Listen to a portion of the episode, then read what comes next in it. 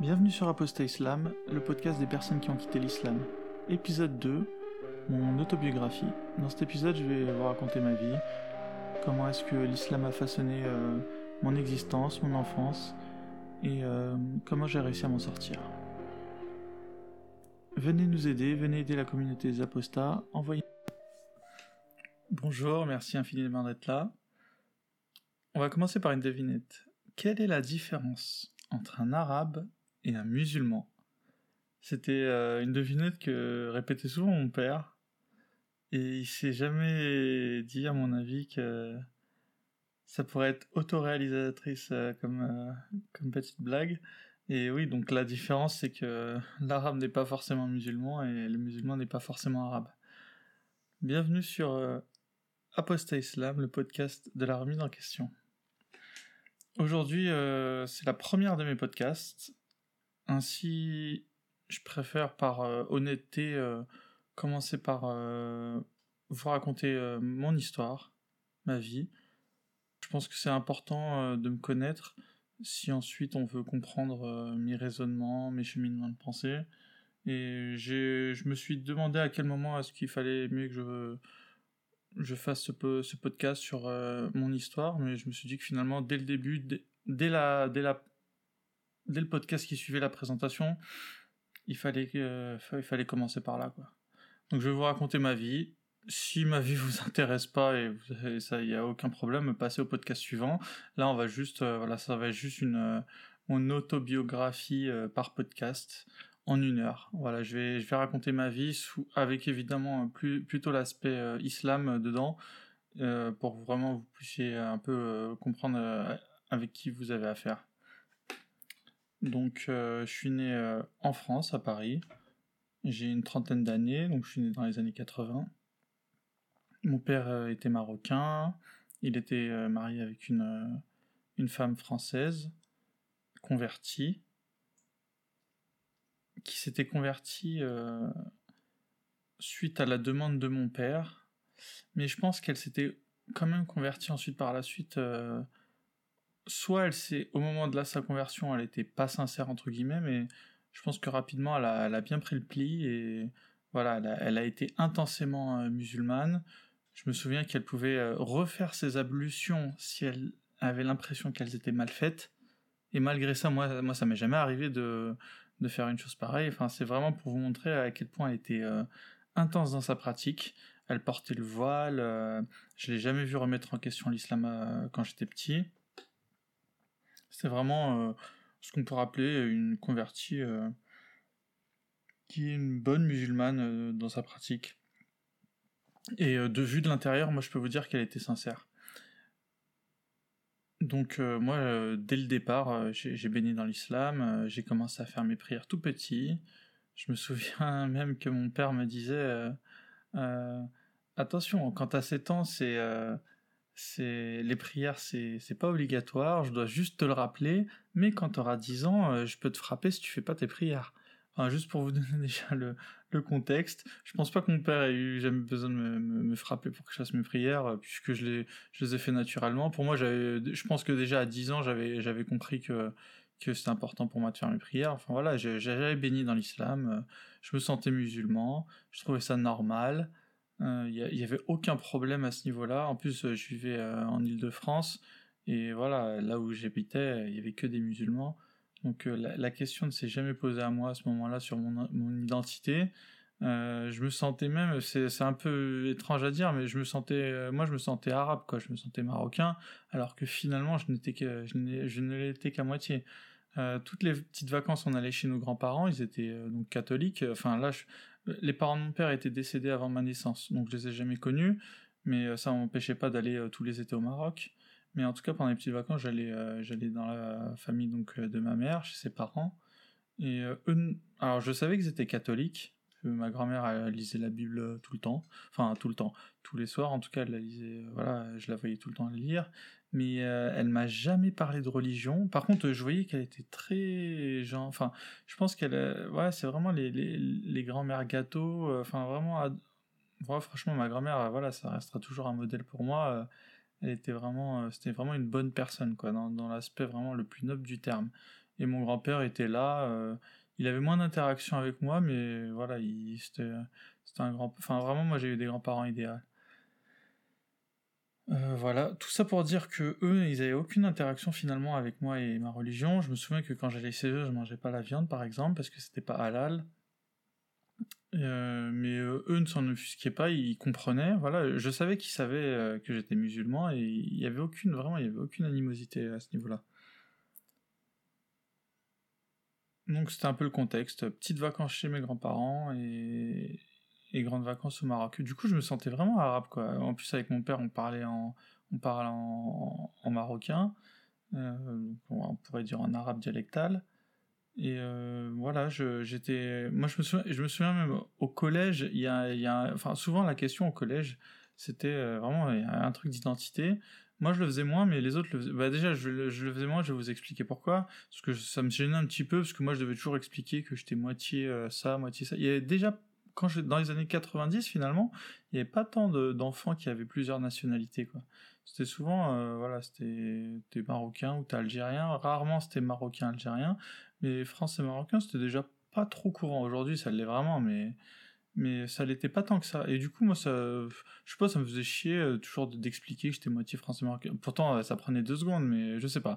Du coup je me rappelle qu'il y avait même un, jour un pote qui m'avait dit ah c'est bon ton père il est marocain, t'es marocain. Et le pire c'est que quand il m'a dit ça, j'ai acquiescé quoi. Je, et dans ma tête, en fait, il avait tout dit. Euh, moi, mon père était marocain et du coup, j'étais marocain et je me sentais marocain quand je me regardais dans le miroir. Euh, euh voilà, je, voyais une tête d'arabe, j'avais un nom d'arabe, j'étais musulman. Donc euh, du coup, voilà, voilà comment des fois aussi la religion et, l'arabité, enfin, et la personne se, se mélangent. Et voilà, c'était, j'ai fait déjà une petite digression. Ça commence, bon je vais donc revenir au départ, puisque finalement je vous ai pas dit grand chose. Donc euh, voilà, moi j'ai grandi, euh, j'étais petit, euh, j'ai grandi dans un, environnement musulman, je me sentais musulman, il n'y avait aucun problème à ce niveau-là.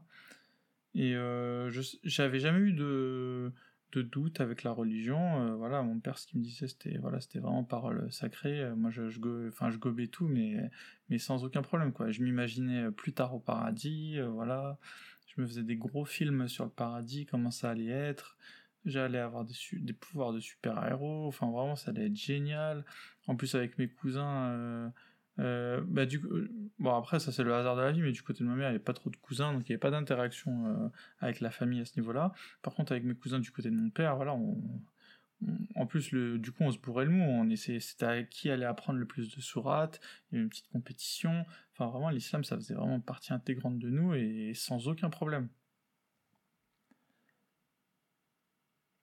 La première euh, fois que j'ai entendu parler de, entre guillemets, et là je d'apostasie, je savais que la, mère de mes cousins, parce que mon oncle aussi s'était marié avec une femme qui s'était convertie, et elle euh, avait rapidement, avant même euh, que je m'en souvienne, apostasié. Mais pareil, on n'en parlait pas du tout. Je savais même pas si elle avait une nouvelle religion quoi. Du coup, on n'en parlait pas du tout. Et puis voilà, c'était c'était une espagnole. voilà, nous on on parlait pas de ça, j'y pensais, enfin je, je, le savais, mais je, je, me prenais, enfin j'essayais pas trop vraiment de savoir. En fait, souvent au Maroc, ils disaient ouais bon, elle est perdue. De toute façon, euh, les, les, les non-musulmans, euh, pour un musulman, c'est toujours des gens perdus. Donc finalement, la personne est perdue, bon bah c'est tout, hein, tant pis pour elle. Hein, c'est que c'est qu'elle est, elle est guidée par le diable et en fait, en fait c'est un peu comme si c'était des causes perdues. Bon, je me répète, mais euh, voilà, c'est un peu, c'est un peu le thème. Et du coup, on cherche pas vraiment à savoir ce qui se passe. Du coup, elle, voilà, mais par contre, elle était, très gentille et j'avais pas, je la traitais pas moins bien que j'aurais dû la traiter si elle avait été musulmane. Voilà, ça, ça restait la femme de mon oncle. J'avais un respect pour elle, euh, voilà, le respect qu'ont les enfants à l'enfer des adultes. Et vraiment, euh, moi, j'ai jamais, à ce, moment-là, manqué de respect à, cette personne pour ça. Et puis, de toute façon, dans la famille, ça semblait, euh, entre guillemets, je vais mettre des gros guillemets, mais ça semblait accepté. Voilà, on savait qu'elle, elle, elle n'était pas musulmane et c'est tout. Donc euh, j'ai ensuite euh, j'ai grandi, donc j'avais une dizaine d'années et là euh, voilà ma, scolarité se passait bien, tout se passait bien, vraiment j'avais une vie voilà on n'avait pas d'argent beaucoup puisque mon, père avait un boulot qui rapportait pas beaucoup, ma mère était ma mère au foyer. C'est vrai qu'on était pauvres, mais vu qu'on habitait en Île-de-France dans, un quartier dans une cité, j'avais pas l'impression, je savais qu'on était pauvres, mais j'avais aucun problème Euh, voilà, il y avait que des pauvres autour de moi. Pour moi, c'était ça la vie. Enfin, je savais qu'il y avait des gens riches, mais pour moi, c'était comme ça la vie. En plus, mon père nous disait tout le temps que lui, quand il était petit, c'était, enfin, il, nous faisait le speech euh, qui, en plus, je pense, était vrai. Il disait qu'il marchait des kilomètres pour aller à l'école, qu'il jouait avec des balles euh, faites en morceaux de, de, de, de enfin de, de, scotch. Du coup, enfin voilà, pour moi, en fait, j'étais, pauvre, mais certes, mais en fait, par rapport aux enfants dans le monde, j'étais J'étais, j'étais, j'étais même euh, un chanceux, quoi. Donc euh, ça, je l'ai pas du tout mal vécu. Et donc euh, là, je voulais, je, voulais du coup cette fois-ci parler de donc ma, de ma mère cette fois-ci. moi, j'avais de très bons rapports avec elle. elle m'apprenait des choses sur la religion. Elle m'apprenait comment, comment, ce qu'on disait ce qu'on disait euh, pendant la prière. Euh, elle l'a plus fait que mon père, euh, étrangement, alors que c'est lui qui aurait dû le plus le faire. Les sourates, je les apprenais par contre tout seul, sans l'un ni l'autre. je me souviens que mon père nous avait envoyé au cours d'arabe aussi quand on était petit, mais il n'y en avait pas encore trop à l'époque. C'était pas encore trop à, la mode, avec des guillemets, les cours d'arabe à la mosquée. En tout cas, pas, là où j'habitais. Je me rappelle que c'était dans l'appartement d'un monsieur. Donc, quand on dit cours d'arabe, en fait, c'est plutôt cours de religion qu'il faudrait il faudrait appeler ça comme ça, c'est un euphémisme, un cours d'arabe. Euh, et voilà, je, faisais ça chez lui. Et euh, voilà, donc là, là je voudrais euh, voilà, maintenant passer de but en blanc à, une phase sensible de ma vie. c'est l'apostasie de ma mère. Donc en fait, pourquoi j'arrive de but en blanc? Parce qu'en fait, ça s'est fait vraiment de but en blanc, c'est le cas de le dire et vraiment sans, sans, que je le voyais arriver. Je pense qu'avec le recul, ma mère lisait beaucoup aussi, et je me souviens du, du, elle avait un livre sur une femme afghane. Euh, euh je, ne sais pas si, si, ce rapprochement est viable et si c'est ça la cause, mais voilà, je crois que c'était enfin vraiment une femme à mon avis qui avait dû avoir une sale vie en Afghanistan, et du coup euh, ça, le bouquin parlait de ça. Enfin, moi je me rappelle euh, de, on le voyait tout de suite en fait parce que c'était sur la couverture du bouquin. Mais là vraiment c'est une supposition parce qu'en fait j'ai pas mieux à vous donner comme, euh, comme explication parce que si c'est pas cette explication que je vous donne je, je sais pas comment ma mère a, apostasié. Euh, pourquoi? Donc en fait par contre je me rappelle quand? En fait on, comme je vous disais on partait en vacances chez mes grands-parents et mon père ne partait pas, lui, il continuait à travailler. En fait, en général, quand je partais, quand je vous dis je partais, je partais avec mon frère et ma soeur et, on partait avec ma mère. Et je me rappelle que déjà, elle bon, moi je la, la, surveillais pas pour les prières, donc je sais pas si elle avait arrêté de les faire. Par contre, un jour, je vois qu'elle, euh, mes grands-parents buvaient du vin à table, euh, comme le font les Français euh, en général, et elle a pris un verre de vin. Et alors moi j'ai compris tout de suite. Hein, j'étais, j'avais certes, j'avais 10 ans, mais je me suis dit Enfin, je savais clairement qu'il y avait, eu un problème, quoi, qu'elle était plus... Moi, j'ai capté tout de suite qu'elle était plus musulmane. Enfin, ça, ça, même pas fait 10 euh, tours dans ma... Enfin, j'ai compris tout de suite. Et donc, euh, voilà, elle prend un verre de vin, je fais, waouh, ok. Euh, je dis rien, évidemment, moi j'avais 10 ans, enfin, je vais pas le dire à ma mère comment se comporter. Et ensuite, on reste en général deux semaines, c'était les petites vacances. Et chaque jour, elle continuait, elle prenait du vin. Ouais, je faisais waouh. Et euh, bon, ok. Ensuite, du coup, on rentre de vacances. Et euh, très vite, vous allez voir euh, comment. Pourquoi est-ce qu'on dit que les apostats ont du mal Enfin, on le dit. Moi, je vous le dis, les apostats ont énormément de mal à cacher leur apostasie à leur famille. Et je vais, je vais vous l'illustrer par un exemple qui est l'exemple de ma mère, malheureusement.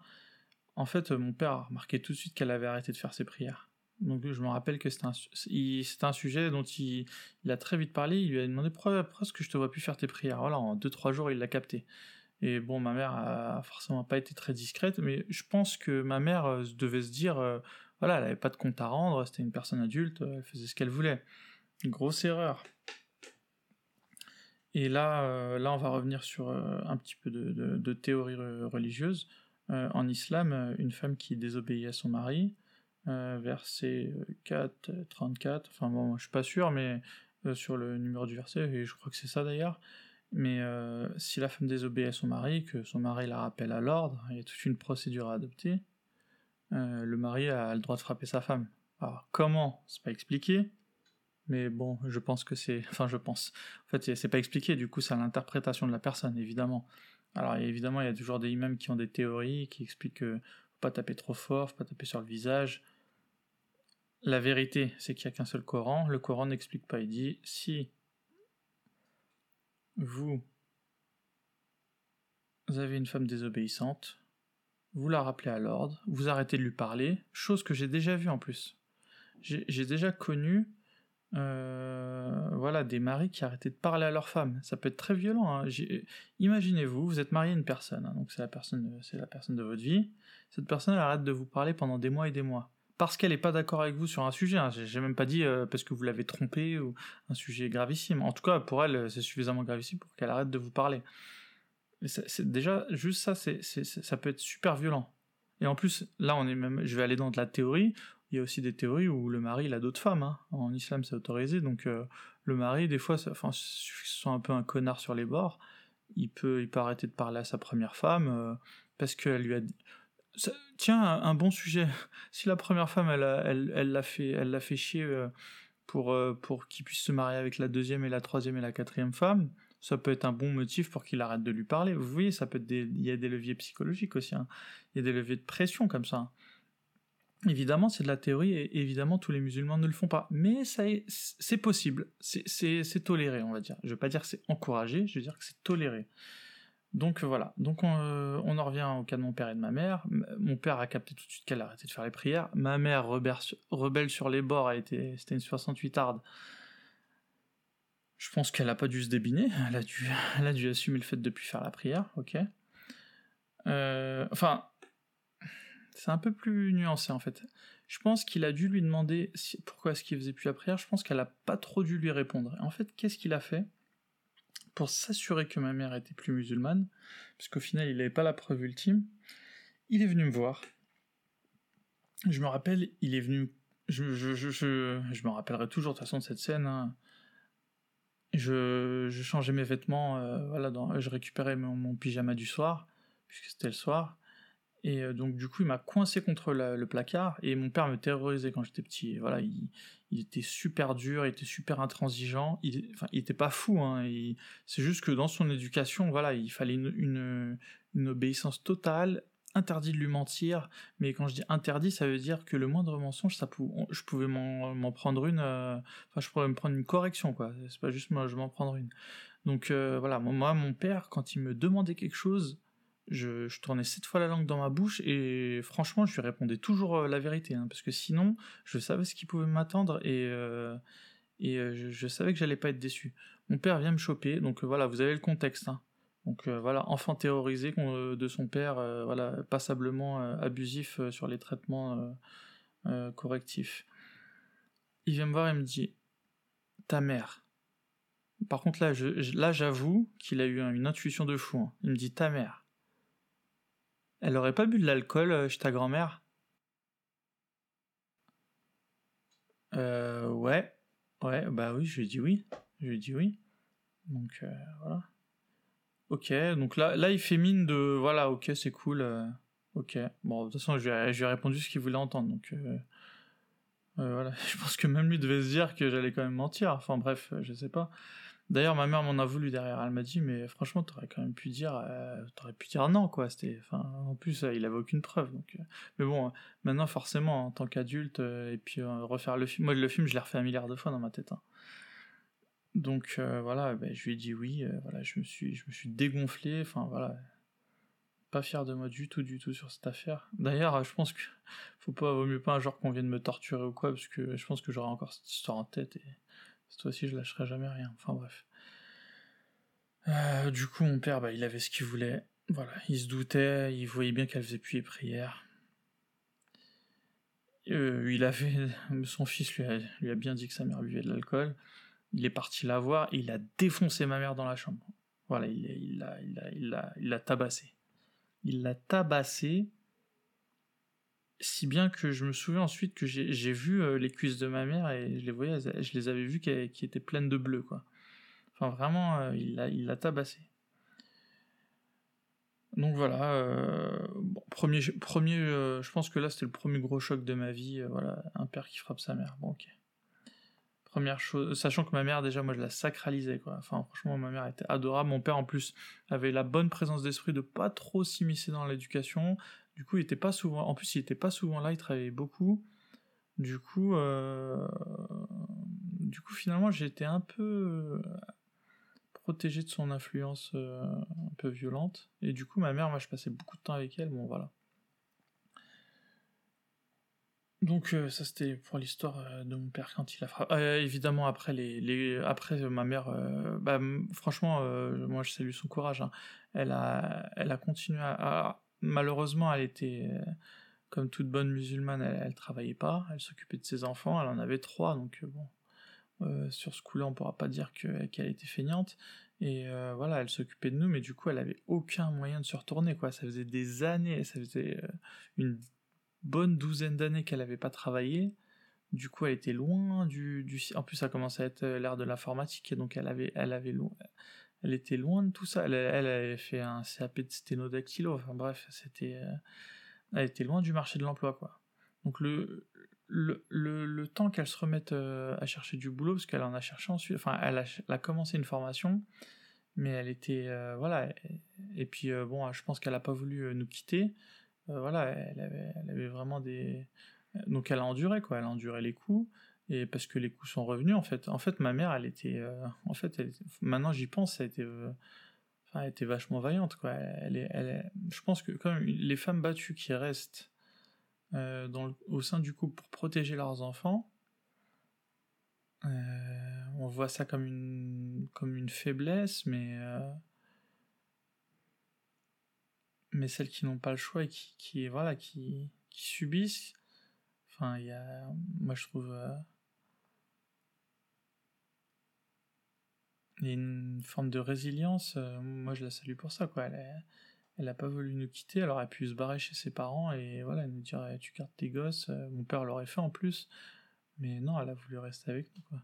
Après, c'est compliqué de, après coup, 20 ans après, de, de refaire tout, toute, cette, euh, toute cette explication. Elle-même prendrait tout un podcast donc, euh, sur comment doivent réagir les femmes battues le jour où elles sont battues. Quoi.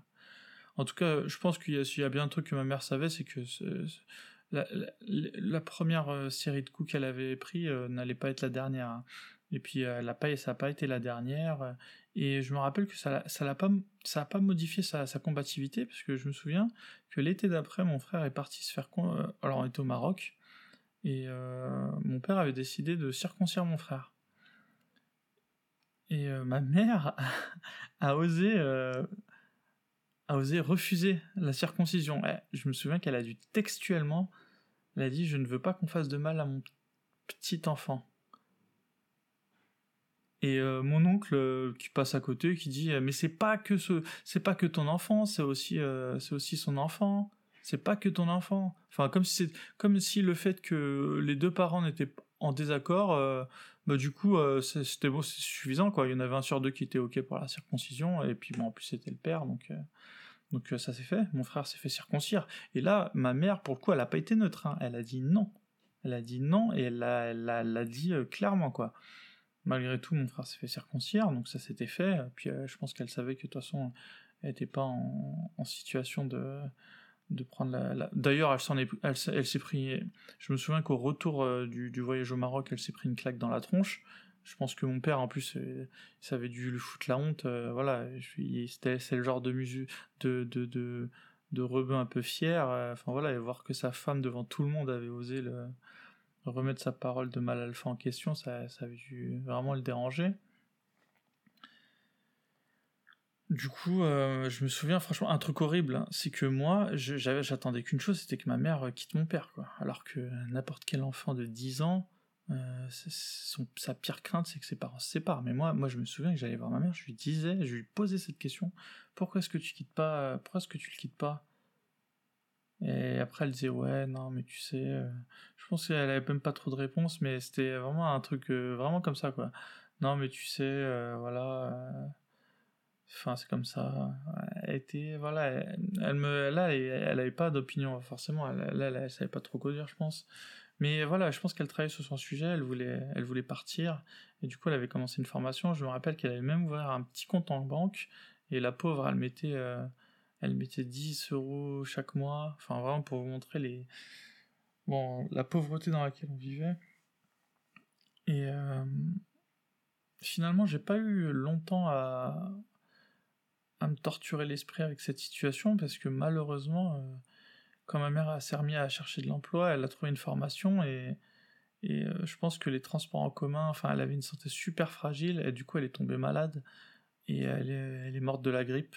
Voilà, une maladie qui, qui, est pas censée tuer, mais, mais je pense que son système immunitaire était tellement fragile euh, qu'elle a pas, qu'elle pas tenu. Enfin, voilà, elle avait le cœur fragile. Elle n'avait pas eu le temps d'aller chez. Elle, elle, avait essayé d'aller chez le médecin, mais les médecins dans.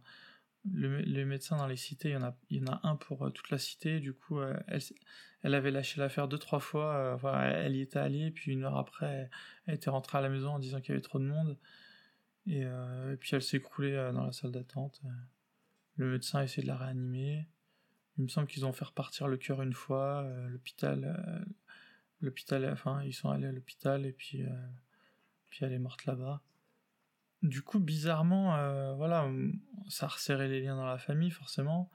Et enfin voilà, autant avant j'en voulais à mon père, mais mais mais voilà, après une telle épreuve ça resserre les liens, c'est sûr. En plus, euh, je le trouvais vachement euh, euh, digne, entre guillemets, dans, dans, son attitude.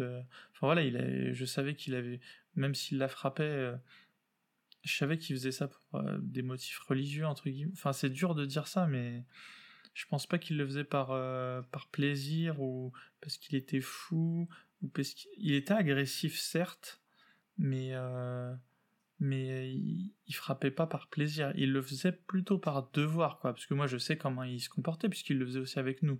C'est voilà, c'était plus euh, t'as mérité ta, punition, quoi. C'était vraiment l'ancienne école, quoi. Enfin, là, ce serait plutôt euh, euh, si on voulait se recadrer dans de la chronologie française, c'est, je pense, c'est, il avait le comportement des Français d'il y a, il y a 200 ans, quoi. Enfin, voilà, c'était lui, venait de la campagne marocaine.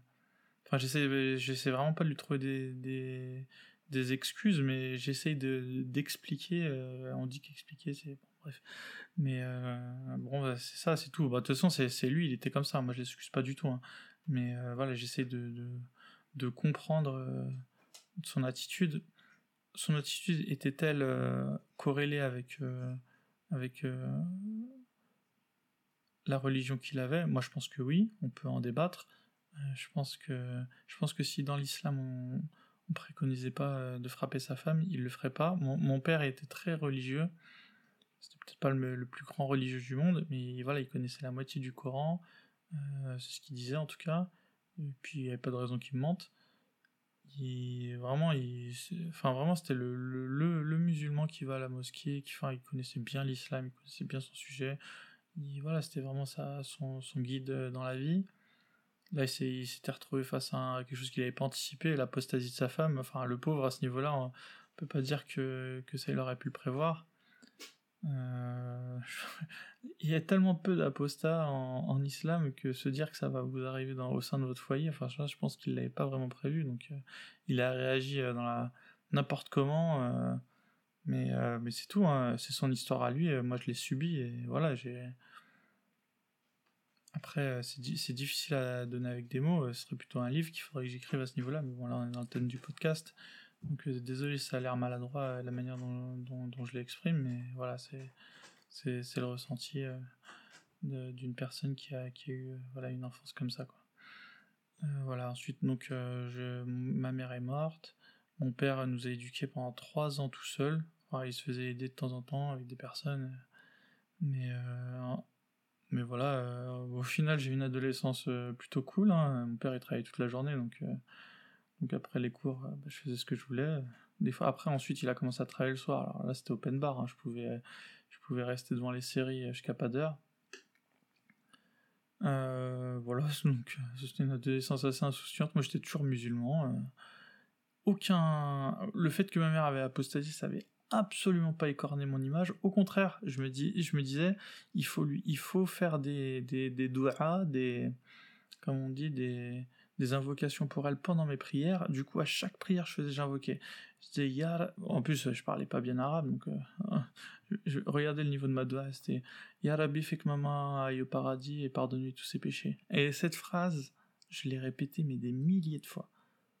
Je l'ai répétée des milliers de fois dans mes prières. Cinq prières par jour, 300 euh, jours dans l'année.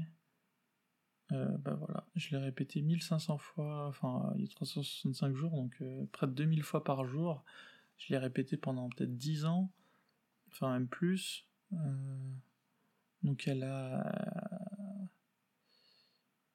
2000, enfin voilà, des dizaines de milliers de fois je l'ai répété quoi cette, cette phrase. Voilà, donc euh, du coup, moi, au contraire, ça m'avait plus mis la pression qu'autre chose sur le fait qu'il fallait justement que je sois un très bon musulman parce que ma mère devait aller au paradis, quoi.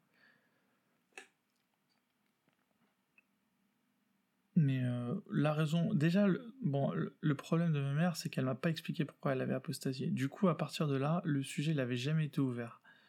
Et euh, du coup, comme il avait jamais été ouvert, il a été refermé avec sa mort. Donc, moi, j'étais juste resté là avec mon islam. Enfin voilà, en, plus, moi, l'islam, voilà, j'y croyais, je croyais à fond, je croyais tout ce que me disait mon père. Moi, je gobais tout quand j'étais petit. Euh, je sais pas si j'étais plus naïf qu'un autre, mais moi, moi, moi, en tout cas, j'y ai cru à fond et euh, sans aucun doute, quoi. Il y a euh, entre temps, évidemment, moi, j'ai parlé à beaucoup d'apostats qui, qui racontent leur apostasie et eux disent que dès le début, enfin, peut-être pas dès le début, mais dès adolescents, ils avaient déjà plein de doutes. Moi, j'avais aucun doute, j'en avais zéro. J'avais vraiment aucun doute. Pour moi, l'islam, c'était la voie de la vérité. Moi, j'allais pas voir de filles. Euh, je me rappelle, euh, voilà, j'évitais d'aller voir les filles. Évidemment, euh, j'étais un ado, donc je les regardais, mais, c'est tout, mais je savais très bien qu'il fallait se marier avant d'avoir une relation avec une fille.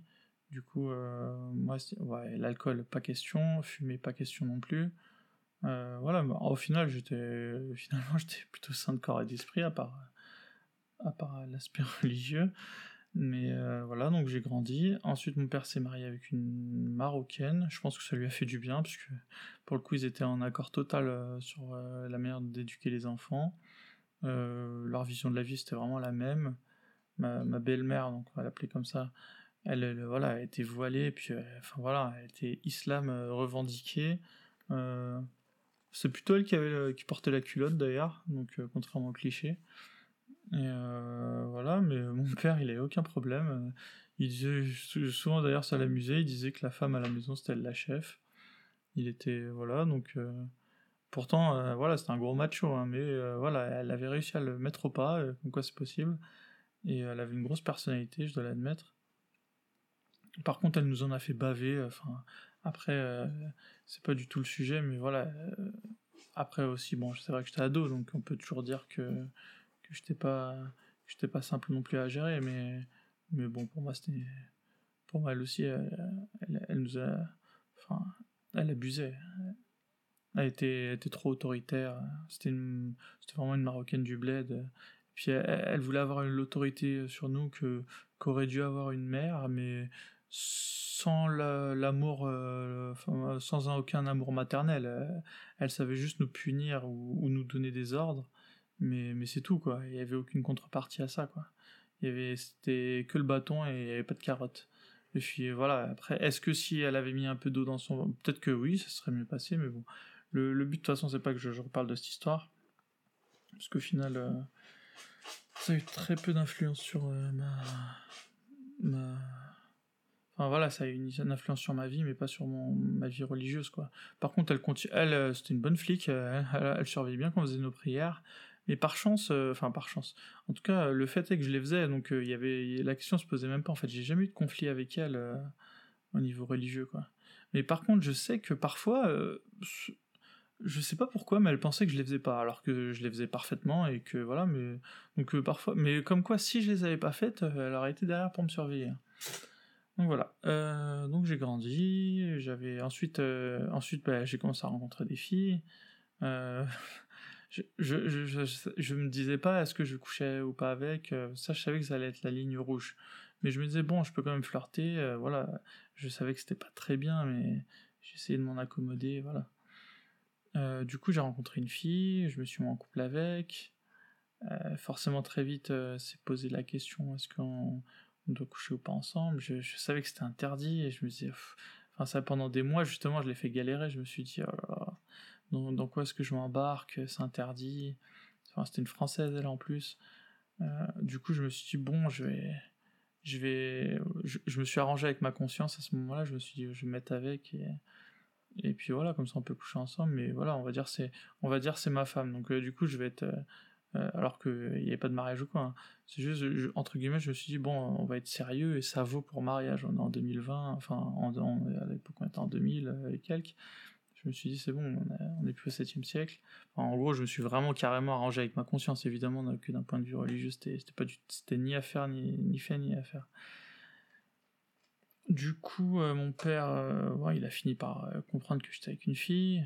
Lui, il m'en parlait pas trop, mais ma, ma belle-mère, tiens, bah pour le coup, finalement, si, elle est, elle est dans mes histoires. Elle, elle me faisait chier. Elle a compris en plus que tous les samedis, j'avais rendez-vous avec elle. Du coup, elle trouvait toujours un moyen pour que j'y aille pas. Bon, déjà, les samedis, j'avais cours d'arabe. Mais du coup, j'avais arrêté les cours d'arabe. Ah oui, quand même, pendant toute mon adolescence, mon père, il avait réussi, euh, euh, pendant que ma mère était décédée, il avait réussi à nous foutre cours d'arabe euh, tous les samedis, toute la journée. Et euh, voilà, c'était des cours d'arabe, on apprenait la langue arabe, ce qui était très intéressant au final avec le recul. Ce qui, ce qui, ce qui était dérangeant, c'est qu'on devait aller très loin pour le, pour le faire, donc il y avait plus, plus de temps de trajet que de temps de cours. Et puis ensuite, en deuxième partie, il y avait un cours de religion. Voilà, on devait apprendre une sourate euh, souvent par semaine, ce qui était énorme. Euh, et du coup, du coup, ça, ça mélangeait cours d'arabe et de religion, ce qui est un classique hein, dans les mosquées. Hein. Quand on vous vend cours d'arabe, il faut, faut, comprendre cours, euh, cours de religion en général. Quoi. Donc euh, l'arabe étant faisant partie de l'islam, évidemment qu'on apprend à lire l'arabe. Euh, donc pour revenir, ensuite, plus tard, donc ensuite j'ai arrêté les cours d'arabe. Je pense aussi que c'était payant, du coup, ça devait pas arranger grand monde euh, de, nous faire payer ses cours. Du coup, euh, bon, après j'ai donc j'ai eu ma première copine. Euh, très vite j'ai eu mon, d'ailleurs j'ai eu mon diplôme, donc très vite j'ai eu un diplôme.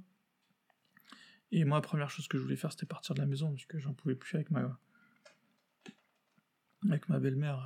Enfin, vraiment, elle me pompait l'air, quoi. Du coup, euh, j'annonce à mes parents. Euh, alors, entre temps, euh, entre temps, mon père m'avait. Ah, il y a eu une grosse histoire aussi. Bon, avant que j'annonce à bon, petit spoil, avant que j'annonce à mes parents que je parte de la maison, mon père avait essayé de me, me, un jour, il avait vraiment, je pense surtout que c'est, en fait, voilà pourquoi ma belle-mère était vraiment particulièrement néfaste, c'est qu'en fait, toutes ses opinions, moi, je pense que mon père, il, ça lui allait de faire l'autruche. C'est vraiment le cliché du, père qui sait, euh, les problèmes, qui, enfin, les problèmes, qui sait ce que ses enfants font euh, de mal religieusement parlant, mais qui fait semblant de pas le voir. Ou en tout cas qui cherche pas trop à comprendre, quoi. Par contre, ma mère, ma belle-mère, du coup, elle, euh, ça, elle, ça la dérangeait vraiment, et du coup, elle partait donner ses opinions et elle partait dire à mon père ce qu'il devait faire. Et du coup, ensuite, mon, père venait nous le, redire. Donc là, cas concret. Euh, un soir, mon père, il me dit C'est bon, cette fille, t'arrêtes de la voir, quoi. C'est terminé, c'est pas une musulmane en plus. Euh, euh, vraiment, voilà. Et ah oui, et pourquoi? Parce que la veille, ma belle-mère avait nous avait surpris avec voilà j'étais parti chez le médecin et, et puis cette fille c'était un il faut le dire, c'était un pot de colle, quoi. Donc euh, elle avait absolument tenu à venir avec moi chez le médecin, quoi. Euh, et du coup, euh, du coup, ma belle-mère, je pense qu'elle était vraiment pas bête. Hein. Elle, avait senti le truc, elle s'est dit, tiens, je vais aller voir le niveau de flicage. Hein. Elle était partie constater que j'étais bien avec cette fille chez le médecin. Elle avait, eu une petite prémonition. Elle s'est dit, je suis sûr que cette fille, je pense que c'était parce que c'était devait être un, samedi peut-être, et du coup, elle savait que c'était le jour de la sortie. Et du coup, elle était partie constater que cette fille était bien, bah, était là évidemment. Et du coup, euh, elle l'a insulté quoi. Elle l'a traité de tous les noms. Elle a dit ouais. Euh, toi, c'est bon, t'arrêtes de, sortir avec mon fils, euh, t'es pas une musulmane, on veut pas de toi. Enfin, euh, là, de toute façon, on est dans le cliché hein, de l'intolérance totale. Euh, la fille était pas musulmane, elle avait rien à faire avec moi. Elle lui a dit droit dans les yeux, de but en blanc, aucun problème. Du coup, du coup, forcément, ma copine a été, a hein, mais bon, moi, je lui ai dit que ça changerait rien, que je resterais avec elle et tout, etc. du coup, cette, histoire, elle est quand même montée en épingle. Voilà, forcément, ma belle-mère est partie raconter à mon père qu'elle avait, qu'elle l'avait vu, blabla. Enfin, là, là, il y avait une preuve visuelle, donc cette fille existait vraiment. Du coup, mon père, il, il s'est, du coup, bah, là, il pouvait plus se dégonfler, il pouvait plus faire semblant de pas avoir vu que j'étais, je sortais avec une fille. Et du coup, il est parti me dire, il m'a dit, bah, tu la quittes. soit se convertit, il m'avait quand même laissé l'option, sympa, grand, grand seigneur, soit se convertit, soit tu la quittes. Donc euh, évidemment, moi je savais très bien que cette fille elle voulait pas du tout se convertir à l'islam. Euh, en plus, elle avait de la personnalité, donc euh, c'est pas avec mes, c'est pas avec mon petit baratin de, de, de gamin de, je sais plus 18 ou 20 ans que j'allais l'embobiner quoi. Enfin voilà, ma... je sais qu'elle aurait pu se convertir par amour, enfin un truc totalement débile à cet âge-là, mais les filles peuvent se convertir par amour. Bon, c'est triste, hein, mais bon, malheureusement c'est comme ça. Et euh, puisqu'elle me l'avait dit, en plus, elle me l'avait dit, euh, elle, me dit que. Enfin, elle me l'avait dit par la suite. En fait, je, je lui ai parlé de cette discussion, et puis elle m'a dit Non, mais si tu veux, moi je me convertis et tout, euh, ça peut faire plaisir à tes parents. Bref. Du coup, cette histoire était allée très loin, mon père, on s'était embrouillé et tout. Du coup, je peux vous dire que l'ambiance à la maison a été infecte. Infecte. Et sale ambiance, voilà, ambiance pourrie. Et du coup, moi, je, pensais qu'il y a une chose, c'était de me barrer le plus vite possible, quoi. Du coup, j'ai rapidement eu un diplôme, j'ai vraiment fait j'ai raccourci mes études exprès, hein. enfin, franchement, il faut voir euh, jusqu'à où ça allait, quoi. Et du coup, euh, j'annonce à mes parents un jour que, voilà, j'ai décidé de quitter la maison, euh, j'avais, je, enfin, la France, on, dira, on pourra dire ce qu'on veut, mais c'est pas si difficile de trouver un emploi. Je dis pas qu'il faut traverser la rue, mais moi j'ai vite trouvé un boulot en CDI. Voilà, j'étais pas payé des mille et des cents, mais largement suffisant pour, euh, pour, euh, partir. Et du coup, euh, je lui dis, bah écoute, voilà, j'ai décidé de partir. Il me dit, avec cette fille, je lui dis oui. Et je lui dis, mais t'inquiète, voilà. Moi, je savais qu'il fallait que je lâche du lest, hein, c'était pas, il n'était pas question d'aller à l'affrontement. Je vous rappelle que mon père, c'était un mec super violent, donc je pouvais encore, même à 20 ans, m'en prendre une dans la, dans la tronche. du coup, enfin, en fait, je sais pas, mais en fait, j'avais, moi, j'avais toujours peur de lui, quoi. Franchement, j'avais peur. J'avais peur pour euh, physiquement, quoi. Et euh, du coup, je lui dis non, mais écoute, je vais marier et tout. Euh, ah, bah, bon, bah là, je pense que j'avais réussi à toucher un point. Il m'a dit ah bon, bah, d'accord, ok, si tu vas te marier, ça va quoi. Du coup, on s'est marié, on a fait le mariage religieux. Euh, qui n'était pas question que je fasse le mariage civil. Moi, je savais déjà à cet âge-là que cette fille, voilà, je l'aimais bien, mais quand même, j'avais, suivi quelques, quelques plâtres pour elle, mais je sentais que ça allait pas être la femme de ma vie. Et euh, du coup, je, je, me mets, je me, j'organise, enfin, on organise le mariage avec une petite euh, réception, une petite fête sympa, euh, rien de très extravagant. Et on s'est marié, puis ensuite j'ai vécu avec elle. Donc là, à ce moment-là, j'étais au, un des meilleurs moments de ma vie. Enfin voilà, je venais de quitter ce foyer infernal, on va dire. En tout cas, moi, je le vivais mal. J'avais un boulot, euh, j'avais ma femme du coup. Tout allait bien. Tout allait bien, euh, j'étais musulman. J'étais musulman, euh, je... Bah là je pense que j'étais le même au top niveau islamité quoi. Je buvais pas d'alcool, enfin voilà, j'étais vraiment nickel quoi, je faisais mes prières, aucun problème, aucun doute sur la foi religieuse.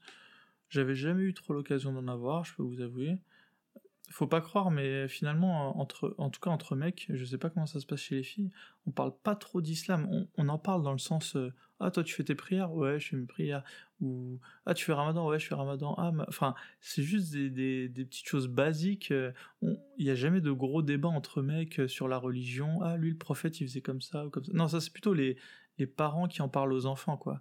mon père, sans arrêt, il me parlait de la vie du prophète, il me donnait des exemples. Faut, faut que tu dormes euh, côté droit, puisque le prophète, il dormait côté droit. Faut que tu bois en trois fois de l'eau et pas en une seule fois. Faut que tu manges assis et pas debout, parce que le prophète, il, faisait ça comme ça. Enfin, mon père, il avait, euh, pour euh, chaque geste de la vie, il avait une anecdote. Et voilà, c'est lui qui me faisait mon éducation religieuse, mais jamais avec les, entre mecs de cité, on, parlait d'islam, mais pas du tout. Euh, ça, ça, creusait pas très loin, quoi. C'est euh, voilà, on parlait pas trop de religion en fait. En fait, on parlait pas de religion, quoi. On, se disait entre nous qu'on était musulmans, euh, voilà, mais c'était plus sur la, plus des petites choses pratiques, quoi. Mais vraiment, j'ai jamais creusé, j'ai jamais eu trop l'occasion, le mieux que j'ai fait, c'est quoi? C'est. Ouais, on, voilà, on se disait entre. euh, toi, tu connais combien de sourates? Ah, moi, j'en connais autant, et moi, j'en connais autant. Enfin, voilà. C'était les seules choses, quoi. Donc, du coup, moi, j'a- j'avais jamais trop eu l'occasion de, remettre en cause la foi musulmane. Euh, voilà, et puis, bon, là, là, on va revenir sur mon histoire. Donc, j'avais une petite vingtaine. Enfin, moi, j'étais bien. euh. Et puis, par contre, j'ai vite. Bah, vu que j'avais pris mon envol, et mon père ne me laissait jamais sortir, en fait. Mon père, à ce niveau-là, il, il me laissait jamais sortir le soir, hein, je veux dire. Je me rappelle, euh, voilà, il avait toujours une bonne excuse, c'était toujours non, de toute façon. Si je lui demande euh, est-ce que je peux sortir le soir, c'était toujours non. Et donc, euh, dès que j'ai eu ma liberté, alors là, j'en ai profité pour aller en boîte de nuit, mais direct, sans, une once d'hésitation, même si je savais que c'était interdit. La musique, déjà, je savais que c'était interdit. C'est interdit en islam, la musique, voilà. Enfin, il y, y a des tas de hadiths qui, le montrent, qui le- qui l'expliquent, pourquoi c'est interdit. Et euh, malgré ça, j'étais, euh, j'étais, euh, voilà, je, préfère, voilà, je suis parti en boîte. En fait, je m'arrangeais encore une fois avec ma, conscience. Je me disais que bon, ça va quand même, je suis un bon musulman, je peux quand même aller en boîte et tout. Et puis je vais rien faire. En plus, je suis avec une fille. En plus, voilà, cette fille, je l'ai jamais trompée. Enfin, j'ai jamais essayé de la tromper même. Et c'est tout. Par contre, euh, un jour, pour montrer ma motivation, j'ai organisé une soirée, carrément, quoi. J'ai organisé une soirée. Et du coup, à la fin de la soirée, il restait de l'alcool. Et moi, l'alcool, je savais que c'était interdit, mais franchement, j'avais toujours été curieux de savoir le- l'effet que ça faisait, quoi. Et euh, quand on dit que finalement l'apostasie, ça arrive pas, ça arrive petit à petit, euh, souvent les musulmans, ils vous disent, ils vous il faut pas faire de, de péché parce que c'est, voilà, c'est, c'est euh, chaque petit, c'est comme euh, chaque petit caillou peut vous amener, euh, voilà, en enfer. Et c'est pas faux, hein. le, raisonnement est, loin d'être bête. hein. C'est vrai que maintenant, quand j'y repense, alors maintenant, vous savez, j'ai apostasié, mais finalement, quand on y repense, ça s'est pas fait du jour au lendemain, ça s'est fait par, vraiment par petite touche par petite touche. Et du coup, le fait que voilà, j'avais organisé cette soirée, euh, c'était bien passé, moi j'avais pas bu d'alcool et tout, par contre j'avais plein de bouteilles d'alcool du, coup dans la voiture. Parce que c'était moi qui l'avais organisé.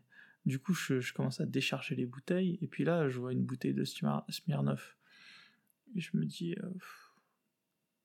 Enfin, j'ai pas trop, enfin, j'ai pas trop réfléchi, quoi. Je me suis dit, bon, allez, si, si c'est haram, euh, Dieu, il va m'envoyer un signe. euh, puis voilà. Et puis là, je la prends dans ma bouche, et boum, je prends, euh, je prends, une, je prends une gorgée, c'était infect. S'il y avait un signe que Dieu m'a envoyé, c'était peut-être celui-là, je sais pas.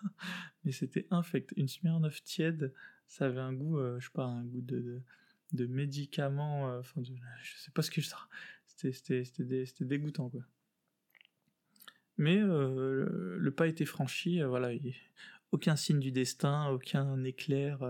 J'étais dans un hangar, euh, euh, voilà, ma voiture était dans un box, et j'ai même pas eu euh, une voiture qui est venue à ce moment-là. euh, Enfin, vraiment, euh, aucun signe du destin, euh, rien, en fait. En fait, à chaque fois que j'ai demandé des signes du destin, d'ailleurs, dans ma vie, c'est jamais rien hein. Je me souviens que même quand j'étais plus ado, euh, je disais Dieu, euh, si t'existes, euh, fais-moi un signe et tout, même un petit truc. Et euh, il y avait aucun signe à chaque fois qui arrivait, mais je me disais bon, bah c'est tout, euh, Dieu, il est. Il, il donne pas de signe parce que t'es en train de lui demander de te- t'envoyer un signe quoi. Mais en fait ouais c'est vrai qu'au final j'avais jamais j'avais jamais eu une euh, quelque chose de vraiment de métaphysique qui s'était passé dans ma vie, euh, quelque chose de transcendant. J'avais pas trop les j'étais quand même assez rationnel, chose qui est assez contradictoire euh, avec le fait que j'étais religieux. Mais euh, voilà j'avais jamais eu quelque chose. J'avais souvent des cousins qui nous parlaient d'expériences de de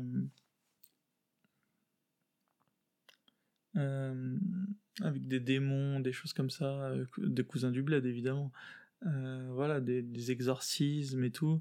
Et euh, ouah, je disais, c'est trop fort. Mais je me disais pas, oh, c'est faux ou quoi. Je me disais plus, euh, ah, c'est dingue. Moi, ça m'est jamais arrivé d'assister à un truc pareil, quoi. Donc voilà, jamais rien de métaphysique et tout. Par contre, quand j'étais petit, j'avais peur un petit peu dans le noir et tout. Je me disais, peut-être il y a un diable ou quoi. Mais c'était plus des idées que je me faisais comme un gosse qui aurait peur dans le noir, quoi. Comme on pourrait dire, ah, il y a un monstre sous mon lit, quoi. Mais rien euh, concrètement, quoi. Bon, donc voilà. Donc là, j'avais une vingtaine, j'étais toujours en couple avec ma première femme. Et euh, voilà, j'avais bu de l'alcool, j'avais sauté quand même un gros pas là. Et donc, euh, du coup, comme je continuais en soirée, donc là, cette fois-ci, j'avais inclus dans mon. dans mon. dans mon éventail de, de choses interdites que je faisais le fait de boire de l'alcool. Donc là, j'étais ce genre de musulman que vous devez croiser, qui boit de l'alcool, qui se disent musulmans et qui se sentent musulmans. Euh, et moi, je me sentais vraiment musulman, quoi. Je, faisais partie. En plus, euh, la communauté musulmane, c'est une communauté très soudée. Euh, il y a un vrai sentiment d'appartenance. Franchement, quand on, est musulman, on, vraiment faire, on est tous des frères et des sœurs. On a vraiment l'impression de faire partie d'un groupe. Et voilà, moi, j'avais aucune raison de quitter ce groupe. Je m'y sentais bien et, et, puis je leur mettais pas du tout en question le fait d'être musulman. Voilà. En fait, j'écoutais même. En fait, ça me pour moi, tous les autres personnes non musulmanes, euh, c'était juste des gens perdus, quoi. Ils avaient pas. Dieu leur avait, envoyé le Coran. Euh, franchement, c'était évident. Il suffisait de, lire le Coran, de s'intéresser à la question pour euh, comprendre que l'islam c'était la seule des vraies religions, quoi. c'était la dernière des religions monothéistes. c'était un peu la version 3.0 du monothéisme. Il n'y avait pas de 4.0 hormis des sectes. Et euh, c'était donc évident que c'était la bonne religion, quoi. hindouisme, c'était bouddhisme et tout, c'était du n'importe quoi. Alors là, c'était vraiment euh, n'importe quoi. Pourquoi pas aussi la mythologie grecque pendant qu'on y était, des trucs avec des dieux avec des têtes d'éléphants et tout. Enfin, c'était pour moi là, vraiment c'était vraiment du, du autant j'aurais peut-être pu avoir un mini doute sur le christianisme, mais en fait très vite on nous le balayait en nous disant euh, non mais les chrétiens ils regardent, ils croient en plusieurs dieux, en trois dieux, euh, alors que ils pensent que leur dieu il a été tué. Comment ça, Dieu il peut pas être tué Enfin, il y a, je, peux vous dire pour chaque religion ce que diraient les musulmans, quoi. Euh, puisque c'est ce que j'entendais tout le temps, quoi. Ça, se répétait en fait. C'est pas encore si j'avais eu qu'un seul son de cloche, j'aurais dit. Mais c'était toujours les mêmes, c'était toujours les mêmes phrases qui revenaient, quoi. Les toujours les mêmes attaques qui pour moi me convenaient, quoi. Je me disais bien que oui, c'était très possible que le que les chrétiens, leur, euh, leur livre il a été falsifié, raison pour laquelle il fallait pas le lire, puisque c'est un livre falsifié, donc par définition, euh, le lire ça aurait été... Euh, j'avais rien à y gagner. Donc voilà, vraiment, j'avais aucune raison de... Ah, les juifs, comme le, dirait, comme le disait une, une amie, enfin une amie, oui c'était une amie, à l'école, à l'époque en tout cas, c'en était une, elle disait euh, non mais moi je peux me mettre avec n'importe qui, mais je peux pas mettre avec les juifs, euh, eux c'est nos ennemis. Mais franchement en plus à l'époque je me disais elle avait tout dit. En fait, voilà les juifs c'était nos ennemis quoi. Pourtant moi j'avais des copains juifs quand, j'étais petit et tout, mais mais ensuite en grandissant avec le conflit israélo-palestinien, euh, ils étaient passés dans le camp adverse. En plus je savais très bien, j'étais pas dupe. Les juifs en France ils soutiennent Israël Enfin, il y, a toujours un mec pour euh, dire que non et tout, mais euh, la grande majorité, euh, ils soutiennent Israël. Ce serait comme dire que les musulmans, ils soutiennent pas les Saoudiens. Enfin, je sais pas. donc voilà. Donc du coup, les Juifs s'étaient passés dans le rang des ennemis, mais là c'était plus le groupe, les Juifs. Et même si évidemment j'arrive à faire la distinction sionisme, etc., mais au final on fait toujours des amalgames, hein, ça va beaucoup plus vite. Et puis en plus, il n'y avait pas de juifs dans mon entourage. Enfin, j'en avais eu quand j'étais petit, mais c'est tout, quoi. Ça, avait été des bons copains. Hein. Et puis, euh, avec le recul, j'ai des bons souvenirs d'eux. Mais je veux dire, ensuite, euh, j'en avais plus vu. À l'adolescence, ils avaient dû disparaître. Ils avaient tous finir, ils avaient dû finir dans des écoles privées ou j'en sais rien. Et euh, voilà, donc du coup, moi, j'étais musulman à fond. aucun doute. Les, pour moi, les athées, euh, j'avais une copine athée, je me rappelle qu'elle disait cette phrase euh, Ouais, mais euh, si Dieu il existe, il n'y aurait pas toute, ces, toute cette souffrance sur Terre. Je me rappelle, c'est une phrase finalement, ensuite j'ai entendu plein de fois, mais moi je la trouvais tellement bateau à l'époque, cette phrase, je me disais Mais, mais Dieu il n'est pas là pour, pour que tout le monde soit content, sinon ce serait trop simple. voilà, on a notre libre arbitre. il y a des gens qui font du mal aux autres et ils seront punis en enfer. Enfin, c'était mon explication pour moi était juste par cette explication, j'arrivais à tout expliquer, quoi. Voilà, Dieu n'était pas là pour qu'on soit tous contents, euh, on le serait pour ceux qui le méritent au paradis. Et puis voilà, euh, la vie sur Terre, c'était un test, et la vie au paradis, ce serait euh, la vraie vie. Donc voilà comment j'arrivais à... Donc ma structure mentale, a été claire dans ma tête, quoi. J'avais, je voyais pas de faille, en fait je voyais bien que mon comportement était pas bien, mais moi je me disais pas. en plus, vu que je savais que je me comportais pas bien, je, reprenais souvent cette phrase que les, musulmans disent, mais moi je la, disais aussi, donc j'étais le premier à la dire. Euh, les musulmans sont pas parfaits, mais l'islam l'est. Voilà, j'arrivais à comprendre pourquoi est-ce que l'alcool s'est interdit. Je savais que l'alcool ça rendait idiot, euh, voilà, ça, désinhibe. Euh, il n'y a rien de positif dans l'alcool. Voilà, et moi, pourtant, j'avais décidé d'en boire, donc ça, ça, montrait bien par l'exemple que l'islam avait raison, quoi. Maintenant, aujourd'hui, j'aurai une autre opinion sur l'alcool, mais là n'est pas le sujet. En tout cas, à l'époque, pour moi, ça c'était clair. Euh, je, voyais pas de faille dans l'islam. En plus, il y avait toujours une explication à tout. Donc, euh, voilà, la moindre. Ce qu'on pourrait croire, euh, je me rappelle même du débat sur à la mosquée, hein, le, imam sur le fait que le prophète s'était marié avec Aïcha qui avait 7 ans. Il expliquait que à l'époque, les femmes les femmes, elles se mariaient super jeunes et qu'il n'y avait rien de choquant à, ce que le prophète les fait, et que si ça avait été choquant, les ennemis de l'islam euh, en auraient parlé et auraient attaqué le prophète pour ça. Donc euh, voilà, c'était clair. Euh, et qu'aujourd'hui, maintenant qu'il y avait des choses avec la pédophilie, c'était des notions super récentes, ce qui est vrai en plus. Puis même dans les années 70, malheureusement, il y avait encore des intellectuels français pour pour euh, demander à ce qu'il y ait de la pédophilie, enfin que la pédophilie soit pas interdite, ou vous connaissez le débat. Et euh, du coup, euh, voilà, le imam, il, a, il, a, il arrivait à balayer d'un revers de la main l'histoire de la pédophilie du prophète avec Aïcha, ce qui n'en était pas donc selon lui, puisqu'il disait qu'il ne faisait que se comporter comme n'importe quel musulman de l'époque. Et puis en plus, euh, voilà, c'était le prophète, euh, voilà, la chance, quoi. Elle avait de la chance d'être avec le prophète. Euh, c'était même un honneur, quoi, pour elle. Il allait pouvoir faire son éducation, tu m'étonnes. Et donc voilà, même des sujets aussi sensibles que celui d'Aïcha, c'était balayé d'un revers de la main. D'ailleurs, en parlant de ce imam, qui était au fort demeurant super, je pense que c'était une personne vraiment gentille. De toute façon, je pense que les personnes, elles naissent avec une certaine nature, euh, et ensuite elles sont éduquées d'une certaine manière, ce qui leur donne aussi une certaine nature. Mais je pense que lui, c'était vraiment une personne douce. Hein. Euh, je, me, rappelle que la fois mon père avait... Euh, après, voilà, la religion rend con, entre guillemets, mais, ou la non-religion peut rendre con aussi pour d'autres raisons, mais, mais ça... Je, pense que, par exemple, mon père était agressif naturellement, quoi. C'est pas la religion qui l'a rendu... La religion a dû lui lui permettre de, justifier certains de ses actes, mais c'était plus ça, quoi. Euh, et du coup, pour parler de ce imam, je me souviens que mon père m'avait envoyé à lui pour me demander ce qu'il pensait du fait que ma femme avait été pas musulmane et tout. Et je me rappelle qu'il m'avait dit, euh, alors j'étais parti le voir après une, prière, il m'avait dit, écoute, euh, moi j'ai le même problème que toi avec mon frère, il s'est mis en couple avec une non musulmane. qu'est-ce qu'il m'avait qu'est-ce qu'il m'avait dit? Il m'avait demandé mon, prénom. Et il m'avait, m'avait pas déconseillé de, de pas me mettre avec. Il m'avait dit, euh, écoute, euh, si elle est chrétienne, euh, tu peux te mettre avec elle. Continue à lui parler de religion.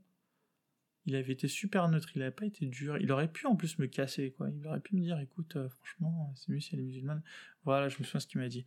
Il m'a dit, fais attention simplement, si elle n'est pas musulmane, à ce que vos enfants le soient et à ce que tu le restes, quoi. Mais c'est tout ce qu'il m'avait dit, quoi. Et puis il m'avait dit, oui, que c'était passé aussi pour son frère. Mais voilà, le conseil d'un imam, finalement, en France, hein, c'est, franchement, euh, je veux pas, voilà, je, je vais pas cracher euh, euh, sur les musulmans une, fois, une fois que j'en suis sorti de l'islam, mais il y a un peu de tout, en fait, un peu vraiment. Et lui, pourtant, pourtant c'était l'imam dans une cité, quoi. Il aurait, il aurait pu me dire des choses un peu plus, plus dures, et finalement, en tout cas, il m'avait pas découragé du tout il m'avait pas encouragé non plus, hein. il m'avait juste dit de, de, rester vigilant. Mais c'est tout. Euh, voilà. C'était une petite. Euh, j'ai ouvert une parenthèse sur ça, mais sinon, je, je sais pas si je m'en serais souvenu ensuite par la suite euh, pour vous la raconter. Et du coup, je voulais revenir du coup sur mon histoire. Donc voilà, j'avais, je buvais de l'alcool, je m'arrangeais avec ça. Je me disais oui, bon. en plus, je me disais bon, si je fais des bonnes actions, ça va surpasser les mauvaises, puisqu'au final j'étais carrément moi dans un grand... Euh, je sais pas si c'est pareil pour tous les musulmans, mais moi j'étais dans un grand examen euh, type euh, contrôle continu au brevet, quoi. Je me disais, moi le but c'est que j'ai la moyenne, et si j'ai la moyenne, je viens au paradis, quoi. la moyenne, je veux dire que j'ai fait plus de bonnes que de mauvaises actions. Donc moi j'essayais de réfléchir, je me disais, bon écoute, t'es honnête, tu voles pas, bon c'est vrai, tu vas en soirée, tu bois un peu d'alcool, et bon, euh, finalement, tu fais beaucoup plus de bonnes actions qu'autre chose, quoi. Donc euh, là, euh, j'étais quand même bien dans ma tête, quoi. Euh, et puis voilà. Par contre, cette fille, franchement, j'en pouvais plus, quoi. je pouvais plus être avec elle. Moi, je l'aimais pas, c'est tout. Enfin, franchement, c'était dès le départ, en fait. Dès le départ, la pauvre, voilà, je, je lui avais jamais dit, mais je l'ai jamais aimée, quoi. J'étais avec elle parce que parce que c'était super galère de trouver une fille à l'époque. quand t'as 18 ans, t'as un rebeu. Enfin, franchement, c'est pas si simple de trouver une fille. Ou je sais pas, peut-être que j'étais pas Brad Pitt non plus, donc. donc voilà, je, m'étais mis avec elle parce que c'était une des rares qui avait dû bien vouloir de moi, j'en sais rien. Puis je m'entendais bien avec elle. Hein. Après, par contre, hein, je vais pas cracher sur elle une fois que c'est terminé. voilà, on s'entendait bien. C'était une super copine avant d'être voilà ma femme et tout, mais mais j'étais pas amoureux quoi. Je l'aimais pas d'un amour passionné quoi. Je au début je m'étais dit que ça allait venir en fait. Enfin j'essayais de, me dire ça en fait, mais c'est jamais venu. Du coup il y a eu un moment où je, l'ai quitté quoi. Et du coup je l'ai quitté, j'étais plus avec elle, et donc là j'étais célibataire, loin de chez mes parents, euh, enfin loin de la maison familiale. Et du coup là c'était open bar. Euh, voilà, je suis allé voir plein de filles et tout. Enfin, au final, avec le recul, euh, bon, je le regrette, mais c'est facile à dire une fois que c'est terminé. Mais voilà, je suis allé voir des filles, genre, ça n'avait ni queue ni tête au final d'aller voir des filles juste pour ça, quoi. Du coup, euh, voilà. Par contre, je continue à être musulman. Je me rappelle qu'il y a une fille aussi, je lui disais, parce qu'elle, elle faisait pas le ramadan. Et moi, je lui disais, ouais, quoi, tu fais pas le ramadan, mais tu pourrais faire au moins un effort. Euh, c'était une revue comme moi. Je lui disais, euh, elle, franchement, elle était honnête. Elle était pas apostate, hein. Mais elle avait l'honnêteté de dire, franchement, vu moi comment je me comporte, franchement, ça, c'est hypocrite de faire le ramadan. Et ben, même là, face à un comportement aussi hypocrite que le mien, j'arrivais à lui dire, ouais, mais écoute, euh, au moins tu fais le ramadan, c'est moins que rien, quoi. Enfin, moi j'étais vraiment mais dans de la comptabilité, mais pure, quoi. Euh, même là, j'ai, même face à ma propre hypocrisie, euh, je préférais dire, enfin, avoir le, raisonnement suivant, il, il, vaut mieux faire le plus de bonnes actions possibles, même si derrière on fait les pires des mauvaises actions possibles. Donc, avec ce comportement que j'avais, je suis sûr qu'il y en a plein qui l'ont parmi les musulmans, mais euh, il faut pas s'étonner du monde dans lequel on vit quoi. En fait, avec des et si j'avais ce raisonnement, j'étais pas un, taré ou un psychopathe. Euh, si j'avais ce raisonnement, c'est que c'est que j'avais l'impression que c'était c'était euh, ça tenait la route quoi. Le raisonnement il tenait la route pour moi. Donc c'est si l'islam avait été enfin je pense qu'en en fait en islam tout le monde peut se considérer musulman et tout le monde peut être bien dans sa tête. C'est tellement à la carte, c'est tellement vu qu'il n'y a pas de pape ou de personne pour, euh, enfin il y a des imams, mais chacun écoute le imam qu'il a envie et puis les imams sont pas d'accord entre eux et voilà, tout le monde a son interprétation finale. Et ben à cause de ça, en fait tout, en fait c'est vraiment euh, McDonald's. Venez comme vous êtes. Voilà une des clés aussi pourquoi cette religion a beaucoup de succès, c'est que chacun l'a fait à sa sauce. Donc vu que tout le monde l'a fait à sa sauce, tout le monde est satisfait, donc personne n'a vraiment de raison de, la quitter, cette religion. Et euh, voilà, donc euh, cette, discussion que j'avais avec cette fille, qui au final, elle, elle était par contre, enfin voilà, elle, elle était au moins, elle était honnête avec elle-même. Elle disait, je vais pas faire le ramadan. Par contre, elle est, euh, je pense qu'elle était musulmane. Enfin, elle m'avait jamais dit qu'elle était pas musulmane. Elle l'était, mais, mais elle avait pas envie de pratiquer, quoi, parce qu'elle trouvait ça hypocrite par rapport à son comportement. Euh, à ce moment-là, donc j'étais toujours musulman. Et puis euh, je pense que voilà, cette petite période où je voyais plein de filles, euh, elle avait dû me passer. Donc j'ai peut-être dû avoir un, moment propice. et un soir, voilà, propice à la remise en question de mon comportement, de ma vision de la vie. Je pense aussi que j'avais peut-être atteint une certaine maturité aussi. J'avais 27 ans, ce qui est très tard. Hein. Et un soir, euh, voilà, c'était le ramadan. Je me rappelle que les ramadans, moi, je les, vivais toujours mal, j'avais faim et tout. Même si c'est vrai que en fin de ramadan, on a toujours moins faim qu'en début de ramadan, le corps s'habitue. D'ailleurs, je pense que c'est ça la clé.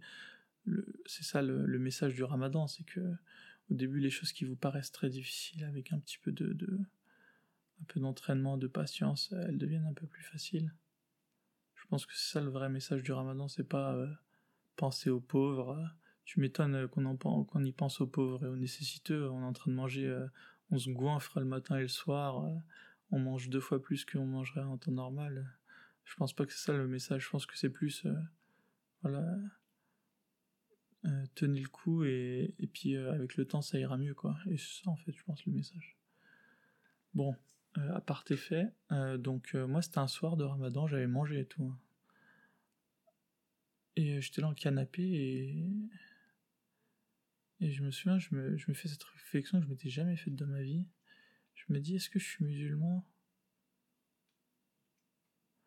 Parce que je suis convaincu que l'islam est une religion parfaite et que Dieu existe, Allah. Ou alors est-ce que je suis musulman parce que parce que mon environnement l'a toujours été, j'ai toujours baigné là-dedans, je me suis jamais remis en question. Au final, au final comme n'importe quelle euh, autre personne euh, de la Terre, euh, voilà, comme un Indien qui vit en Inde dans une famille indienne entourée d'Indiens, il, a toutes les chances de finir indien.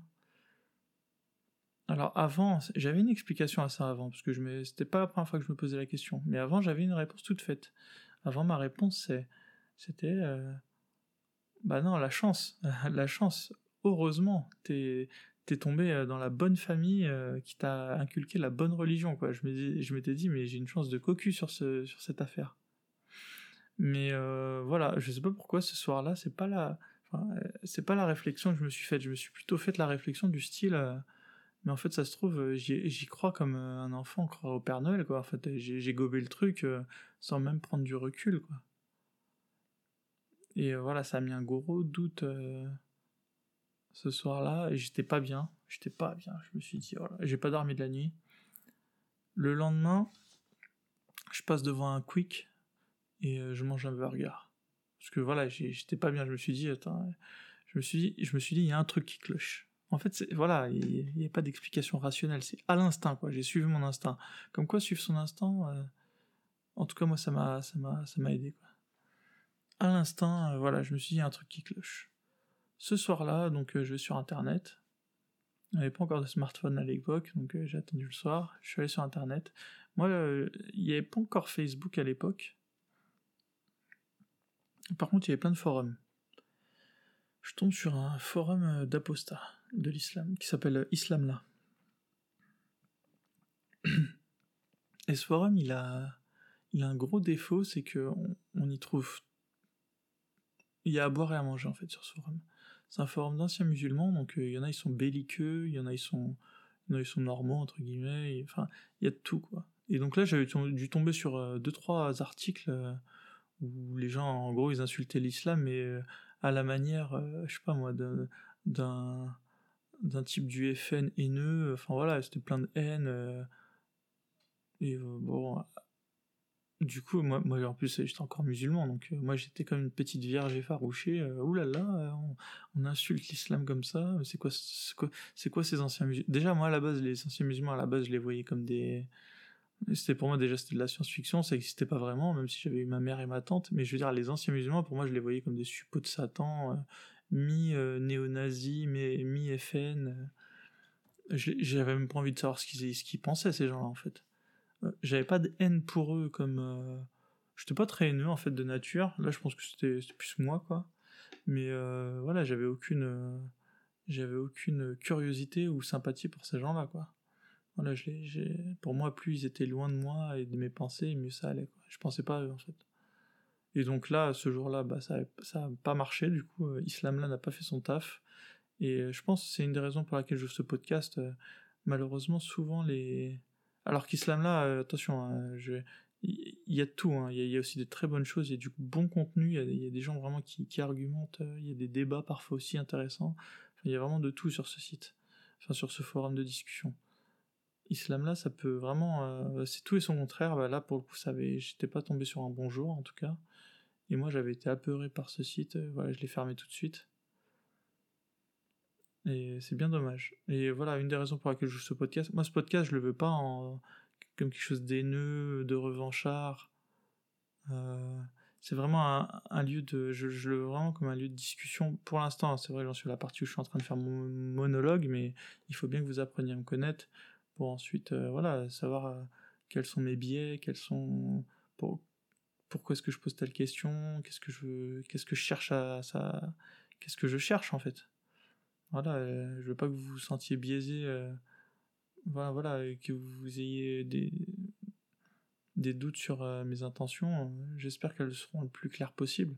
Ensuite, je vous invite à m'envoyer plein de questions sur, mon, sur l'adresse apostaislam.gmail.com. Envoyez-moi toutes les questions que vous voulez, j'y répondrai, il n'y a pas de problème. Et moi, j'ai, rien à cacher, il hein, n'y a pas de souci. Si ce n'est ma réelle identité. Et, là, c'est, compréhensible, hein, j'ai pas envie. Enfin, moi, en final, je m'en fiche. Enfin, je, c'est, pas, je cherche pas à me suicider ou quoi. ou je cherche pas les problèmes outre mesure, mais c'est plus euh, voilà j'ai une femme j'ai un enfant euh, j'ai des proches euh, qui seraient dévastés si, si je me faisais s'il m'arrivait un malheur donc juste par rapport à eux j'ai pas envie j'ai pas envie de chercher les problèmes non plus par contre voilà si je fais le si je fais le pas d'aller sur internet c'est que j'ai un minimum de courage un minimum hein, je suis pas moi je cherche pas non plus voilà les problèmes à tout prix mais moi, il n'y a pas de souci, hein. vous pouvez m'insulter, vous pouvez me dire ce que vous voulez, mais bon, j'espère que vous viendrez pour euh, me poser des, questions et d'argumenter vos points de vue. Et bienvenue pour venir en parler avec moi, il n'y a vraiment aucun problème. Moi, je suis prêt à entendre tout, euh, tout ce que vous voulez. Euh, voilà, même des choses pas argumentées si ça vous plaît. De toute façon, c'est plutôt vous qui dans ce cas-là, vous ferez du tort à vous-même mais il euh, n'y a aucun problème. Moi, je suis parfaitement ouvert au débat et j'attends que ça, quoi. Alors là, prouvez-moi en plus que j'avais raison euh, tort d'apostasie, mais alors là, ça serait. J'en rêve pas du tout, hein, mais euh, ce serait comme dans Matrix que Neo, en fait, se rende compte qu'il était vraiment dans. pas du tout dans la Matrix et qu'il était, je sais pas, dans un jeu vidéo qui simulait qu'il était dans la Matrix. Enfin, vous imaginez le truc même les réalisateurs de Matrix, ils sont pas osé faire un scénario pareil. Il y a que les mecs de Rick et Morty euh, qui réussira à vous pondre des, scénarios si tordus, quoi. Donc euh, prouvez-moi ce que vous voulez, vous pouvez me prouver que l'islam. Mais à mon avis, vous allez juste prouver que rien du tout en fait. Hein. On va rester face à une énigme, puisqu'au final, c'est très difficile de prouver quelque chose qui n'existe pas. Donc, euh, ou de ne pas prouver, ou de prouver qu'une chose qui n'existe pas n'existe pas. Voilà. Moi, je pourrais vous dire que hier soir, euh, l'ange Gabriel est venu me parler, voilà, venez prouver que c'est faux, quoi. C'est impossible. Euh, voilà, donc euh, là, on en est à mon apostasie. voilà, donc je suis sur Forum Islam là. J'ai pas encore apostasie à ce moment-là, attention. Petite nuance. Je suis en plein doute. Je suis un peu perdu. Je suis, voilà, j'ai des sueurs froides. Je me suis jamais senti comme ça dans ma vie. Je me suis jamais senti aussi désarçonné. Et du coup, euh, je continue mes recherches sur Internet. Jusqu'à à l'époque, euh, Internet c'était utilisé, mais mais pas des masses. Euh, on y allait de temps en temps, mais c'était pas comme aujourd'hui. C'était pas un gros, gros, gros réflexe. On était encore, j'étais encore à l'époque de la télévision en fait, au final. Aujourd'hui, moi, je regarde plus du tout la télé, je regarde Netflix. Mais à l'époque, voilà, j'étais encore à l'époque de la télé, des jeux vidéo. Mais Internet, voilà, Internet existait, mais on n'y passait pas tellement de temps. Si on y passait du temps, c'était pour aller sur, euh, les sites de chat, euh, si on cherchait des filles. Euh, et puis voilà quoi. Pourquoi on l'utilisait? Wikipédia, je sais même pas si ça existait encore déjà. c'était vraiment les débuts d'Internet au final quoi. Mais par contre, il y avait des sites de forums, il y avait plein de forums, ouais, c'était l'époque comme des forums. Et du coup, je tombe sur un forum musulman avec une fille qui se pose exactement les mêmes questions que moi. Enfin, sa question c'était euh, Bonjour les frères. Euh, ouais, je me rappelle. Son titre c'était euh, J'ai des doutes. Et en fait, elle disait J'ai des doutes sur l'islam. voilà. Mais elle, ça, elle avait pas fait très long, quoi. Elle avait juste dit ça, quoi. Je pense que je sais pas ce qu'elle cherchait, mais elle a dit Je doute sur l'islam. voilà. Aidez-moi. Et du coup, moi, cette fille-là, pour moi, c'était. Euh, je vous répète, on était au début d'Internet. Donc, c'était pour moi, c'était un cas unique euh, entre, en son genre. Elle était ni musulmane, ni euh, apostate, ni non d'une autre religion, ni athée. Elle était vraiment dans mon. Enfin, vraiment, je, me disais, mais c'est. Génial d'avoir trouvé une personne qui en est au même stade du doute que moi, quoi.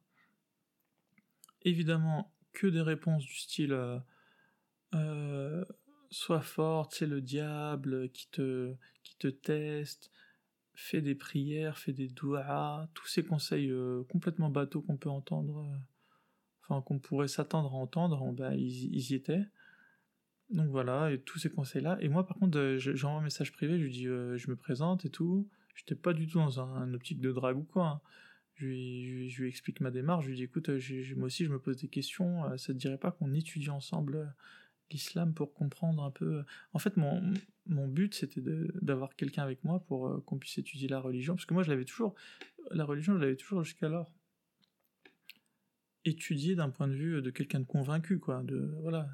C'était plus euh, apprendre à en savoir plus sur ma religion, quoi.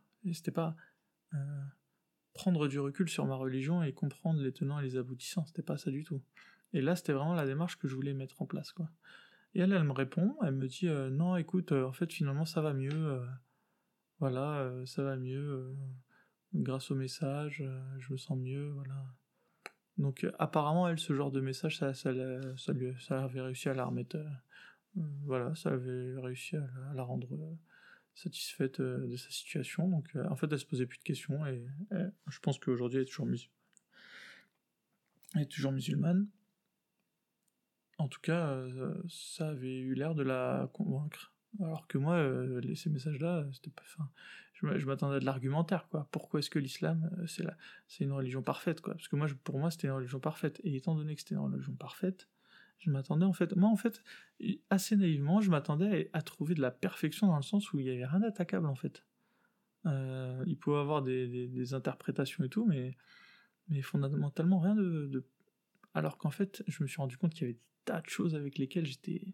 Je trouvais ça bizarre, quoi. Pourquoi est-ce que le prophète euh, n'a pas écrit le Coran de son vivant? Il le récitait, et pourquoi est-ce que les compagnons ont décidé d'écrire le Coran, euh, enfin de le poser sur papier à sa mort? Alors évidemment, il y avait une explication. De toute façon, il y avait. Euh, spoiler alert, il y a une explication à chaque fois. Mais le problème, c'est pas qu'il y ait une explication. Le problème, c'est est-ce que l'explication, elle est, justifiée ou pas? Enfin, comment euh, la réception de cette explication en fait, puisqu'au final, évidemment, les musulmans, ils ont eu toutes les questions de, en, en 1500 ans d'histoire. Euh, c'est pas la première fois qu'on leur pose des questions sur leur religion, et toutes les questions se sont posées, toutes les, enfin, les réponses sont déjà toutes prêtes quoi. Euh, c'est vraiment quelque chose de très bien rodé. Donc pourquoi, voilà, moi je me dis, attends, c'est bizarre quand même, ils demandent expressément à ce que ce soit que récité, et finalement c'est posé sur papier. Mais moi je savais très bien que si on met quelque chose sur papier au 7e siècle, mais quelle garantie on a aujourd'hui que c'était pas falsifié? Alors évidemment, les musulmans vont dire euh, ouais, mais il y avait deux, deux euh, à chaque fois il y avait deux sahaba pour confirmer que euh, ça avait bien été dit et tout. Mais moi, déjà regardez en 2020 le nombre de de, de qui existe mais du coup, avec un point de vue musulman, on pourrait dire, ben non, c'est des sahaba, ils peuvent pas être corrompus. Oui, bah forcément, quand c'était là où je voulais en venir. Je voulais avoir un point de vue extérieur et pas un point de vue euh, de partisan musulman. Sinon, mes, mes recherches, je les aurais fait avec un musulman, mais moi, ça m'allait pas. Je savais très bien que le musulman, il, allait toujours partir du principe qu'il y avait, pas de problème, quoi. Fallait juste expliquer comment ça s'était passé, et puis c'est tout, quoi. Mais alors que moi, je m'étais dit, j'avais l'intelligence de, de me dire, prends un point de vue neutre d'une personne critique une personne critique, ça, ça va pas lui convenir. Euh, euh, voilà, que, que le chef, euh, le gourou, a décidé que ce serait pas écrit, mais en fait, si, ça va l'être, mais 50 ans après sa mort, quoi. Donc, il y avait ça, il y avait, il y avait les histoires de, des vierges au paradis. Moi, avant, avant, ça semble très, très, très naïf, hein. Mais moi, j'étais, je pensais que les histoires de vierges au paradis, c'était un peu de la, c'est un peu pour se moquer, quoi. Je pensais pas que c'était vrai en fait, mais en fait si si. Hein. Les, musulmans, en tout cas dans les hadiths, c'est vraiment précisé que voilà, le, celui qui fait le djihad, il aura des, vierges au paradis. J'avais lu un jour un post, mais à la limite de l'apologie du terrorisme en fait. En fait, qui expliquait que comment est-ce que le voilà le djihadi, euh, celui qui fait le, combat dans le sentier d'Allah, il aura, il pourra ramener tous les membres de sa famille ou tous ceux, enfin un certain nombre en tout cas, au paradis. Enfin, euh, il aura plein de vierges. Et puis le mec il mettait une liste de hadiths sahih euh, ou Hassan, une grosse liste. voilà. Enfin, on pouvait pas se dire en plus après que c'était pas dans l'islam quoi. Euh, il avait bien fait son poste, il y avait comme moi en fait, en fait et c'est marrant parce que j'étais pas encore tout à fait apostat, je me disais, et moi je, je disais mais attends c'est scandaleux, c'est un appel au crime quoi.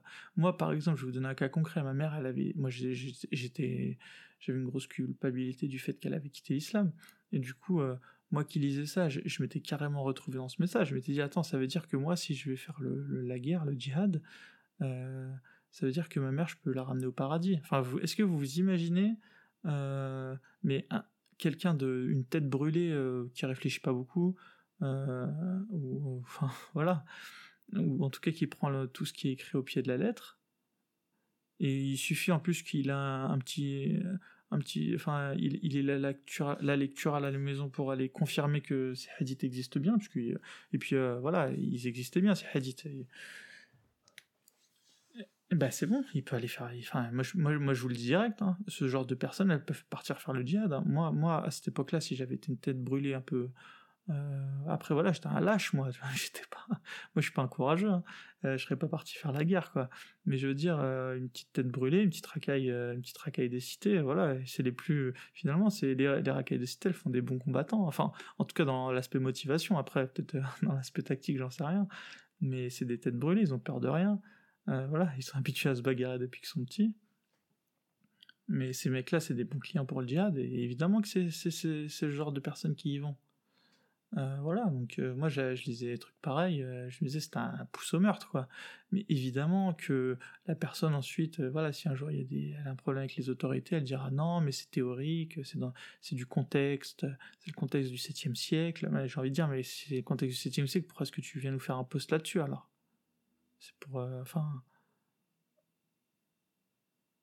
non, mais voilà. Enfin, après, on peut toujours euh, minimiser, euh, voilà, un poste au final. En fait, si on fait juste un copier-coller de hadith, parce que ce qu'il faisait, le mec, en fait, il n'avait pas donné son opinion. Assez malin, malin que le lynx. Hein.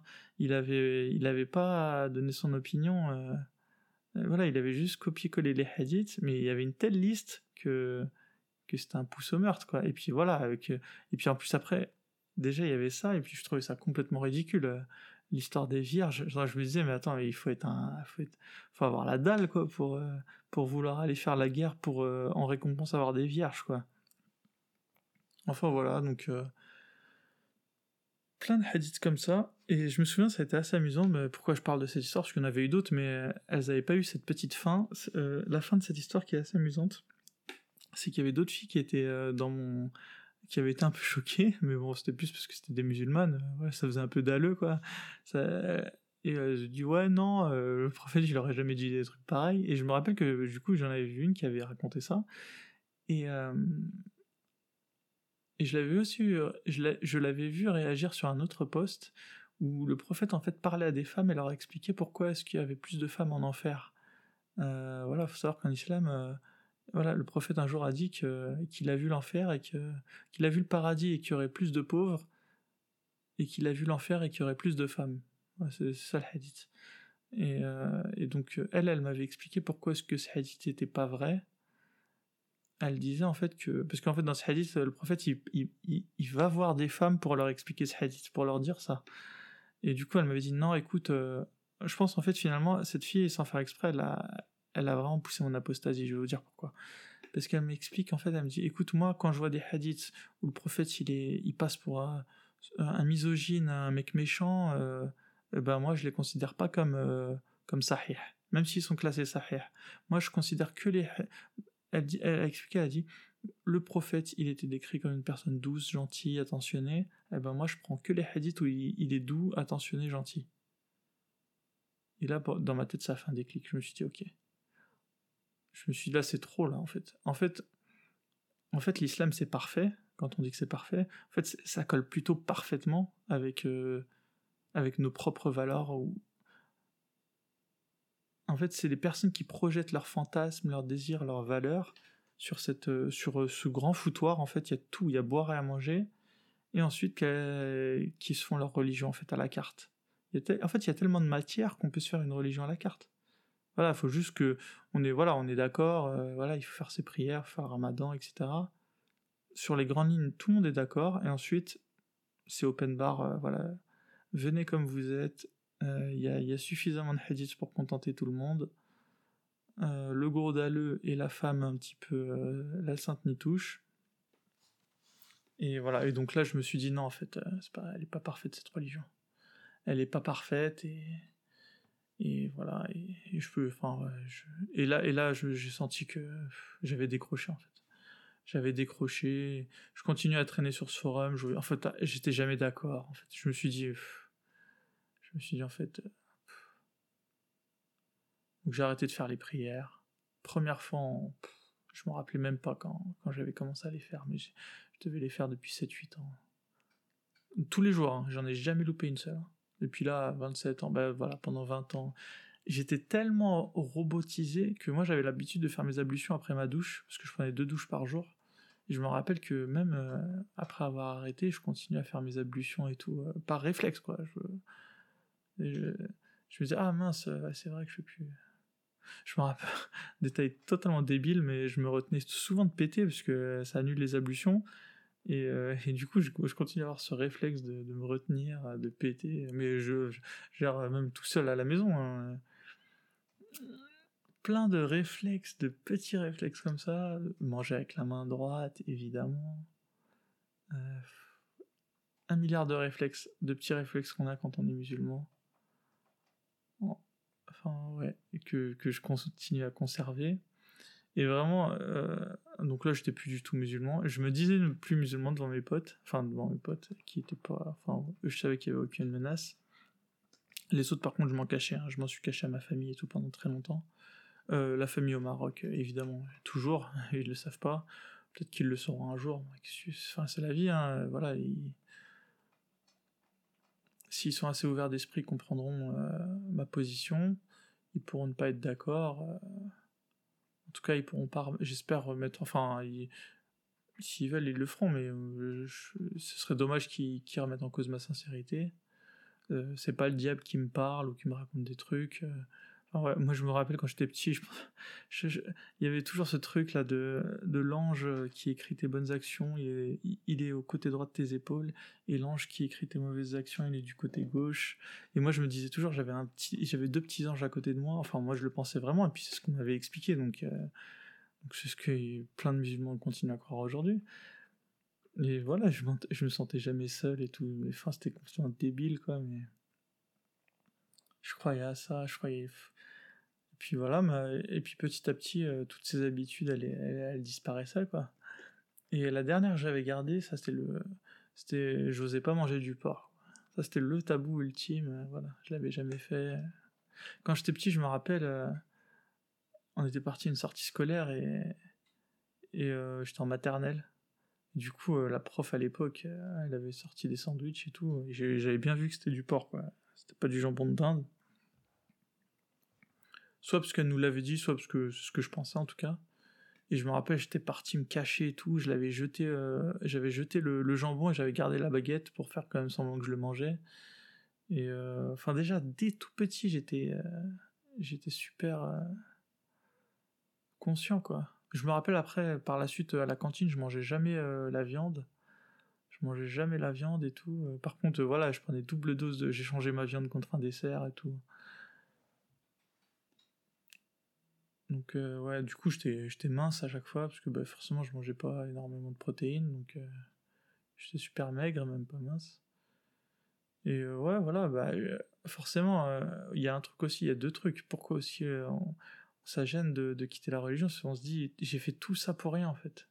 Tous ces sacrifices, tout, même, même pas que des sacrifices, tout ce, toute cette espérance que j'ai eue, en fait, c'était c'était pour rien, quoi. Je, je me suis trompé, quoi. J'ai été trompé. Et à ce moment-là, on, on voit pas le futur, on voit pas qu'un jour on sera fier de, ce qu'on a fait et que très peu l'ont fait, très peu de personnes quittent l'islam. Et même ceux qui quittent l'islam, il y a que la moitié qui la quittent, mais vraiment avec euh, vraiment euh, de manière déterminée, quoi. Il y en a plein, ils, ils continuent à être euh, musulmans, enfin ils se disent musulmans et puis après ils le pratiquent pas du tout, mais ils vont pas franchement quoi et vraiment des vrais enfin c'est pas qu'il y a des faux apostats et des il n'y a pas le bon apostat et le mauvais apostat mais en tout cas il y a l'apostat qui, qui se déclare publiquement euh, plus religieux euh, après il peut se déclarer d'une autre religion pourquoi pas ça peut être un autre débat mais en tout cas, vraiment, moi, je suis plus musulman. Euh, c'est pas c'est même pas la majorité des, des, des, des apostats, quoi. Euh, des apostats comme moi, ça reste même une minorité, quoi.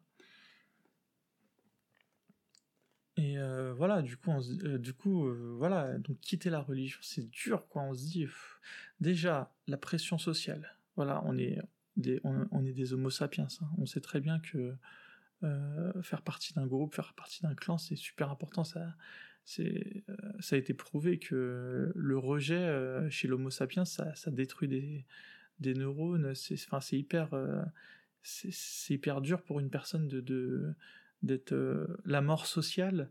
C'est quelque chose de, de, dévastateur pour une personne. Donc déjà, ça, il faut accepter que potentiellement ça va arriver.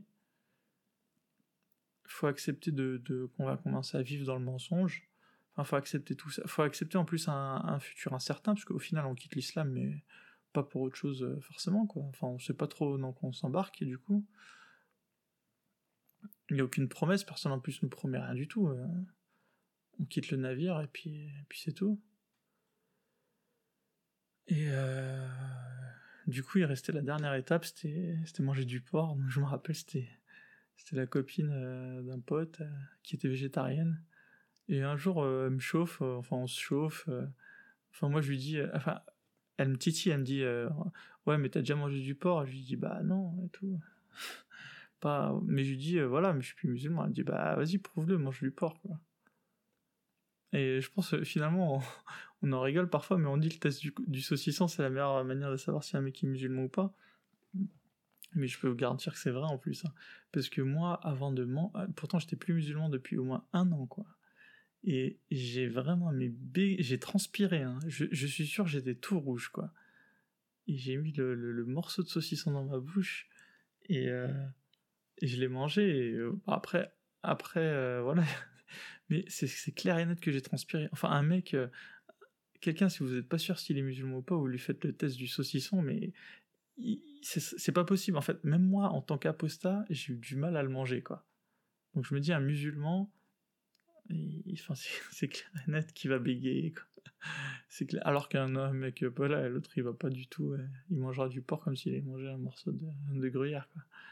Et euh, voilà. Par contre, après, grâce à elle, entre guillemets, euh, voilà, après ça a débloqué le truc. Quoi. Après, je me suis mis à en manger un peu plus. Au début, je me suis. Je, me, au final, moi, il n'y a pas de. Contrairement à ce que disait Jamel Debbouze, c'est pas, pas particulièrement bon le cochon, quoi. C'est c'est une viande, hein, et puis c'est tout, mais il n'y a pas de. Souvent, ils nous. Souvent, les, les non-musulmans, ils disent Ah, c'est dommage, tu rates le cochon, tu sais pas, c'est tellement bon. En fait, franchement, maintenant, je, le mange normal, le porc, comme si je mangeais du poulet, mais. Mais. Euh, mais non, a, on rate rien, quoi. Les musulmans, ils ratent rien sur le porc, quoi. C'est, c'est une viande comme une autre, quoi. J'ai jamais mangé de cheval, par exemple. Enfin, je, pense pas que c'est, je rate quelque chose, quoi. Euh, donc voilà, c'est pour ça aussi que c'est facile de pas manger de porc quand on est musulman. Euh, Et voilà, moi j'ai jamais mangé de cheval, pour reprendre cet exemple. J'ai pas l'impression de manquer de quelque chose dans ma vie, quoi. Et voilà, voilà pourquoi manger du porc. Par contre, voilà, c'est tellement bien associé le porc avec la culture musulmane que, que je pense vraiment des musulmans qui, qui mangent du porc, autant des musulmans qui boivent de l'alcool. Je me rappelle le vin aussi, le vin c'était plus interdit que l'alcool. Euh, parce que le vin c'était vraiment spécifié dans le Coran que c'était interdit quoi. Alors que le whisky par exemple c'était pas vraiment spécifié. Du coup euh, du coup au début moi je buvais que du vin euh, du, du que du enfin je buvais tous les alcools sauf du vin. Du vin j'en ai bu que quand j'étais apostat quoi. c'est n'importe quoi mais j'arrivais quand même à m'arranger quand même avec la religion je me rappelle. Mais euh, vraiment vraiment vraiment jusqu'au bout j'y ai cru quoi. Vraiment jusqu'au bout. Enfin voilà j'étais peut-être un j'étais peut-être un mauvais musulman, comme pourront dire certains, ou voilà, ils pourront avoir le jugement qu'ils voudront, ou dire que peut-être que si j'avais pas été comme ça, forcément j'aurais pas. Enfin, c'était sûr j'allais apostasie, vu comment j'étais un mauvais. Enfin, si les gens ils pensent ce qu'ils veulent, mais moi je peux vous assurer, j'étais vraiment. J'y ai cru, quoi. J'ai vraiment cru que. J'avais vraiment cru que cette vie c'était qu'un test, et que. Ensuite, euh, j'irais dans l'au-delà, et je voyais le jugement dernier euh, il y avait un truc un peu cruel, mais euh, on dit que le jour du jugement dernier, euh, même à notre mère, on voudra pas lui donner euh, des hasanettes, parce qu'apparemment on peut se transmettre des hasanettes, et que même elle, on, va lui dire euh, que non, moi je garde, je garde mes hasanettes pour moi. Enfin, moi je, me, je, me, faisais toujours la scène dans ma tête, je me disais, t'as ma mère qui débarque et tout, avec toutes ses sayettes, parce qu'elle est apostate. Je devrais lui expliquer que non, maman, je te donne pas mes hasanettes. je, enfin, moi, je visualisais tout, quoi. voilà, après, j'allais arriver au, au, jugement dernier. Après, ils allaient nous faire traverser ce, cette espèce de. Il y a un passage, en fait, euh, pour aller au paradis, et il faut le traverser. Et il n'y a que les bons musulmans qui le passeront sans, sans difficulté. Et les mauvais, enfin, ceux qui, ceux qui sont voués à l'enfer, bah, ils vont tomber, en fait, euh, dans ce passage, dans ce pont et voilà, je visualisais trop la scène, quoi. Et on en parlait avec mes cousins, je me rappelle. Et voilà. En tout cas, si je vais, si jamais j'arrive en enfer, euh, enfin, si jamais j'arrive le jour du jugement dernier, bah, écoute, je dirais, euh, franchement, Dieu, euh, ta, ta religion était pas claire, quoi. Moi, j'ai pas, j'ai pas, j'ai cherché, mais j'ai, c'était pas aussi parfait que tu, que tu l'as dit dans ton bouquin. Merci de m'avoir écouté. Merci infiniment d'être allé jusqu'au bout du podcast. N'oubliez pas de me mettre un vote 5 étoiles, mais surtout, envoyez-moi un email sur apostaislam.com ou sur le compte Twitter apostaislam. Je suis impatient de lire vos critiques, bonnes ou mauvaises, mais surtout, je compte sur vous pour venir participer au développement du premier podcast dédié aux anciens musulmans. Une petite citation pour terminer. Considère celui qui te fait voir tes défauts comme s'il te montrait un trésor. À bientôt.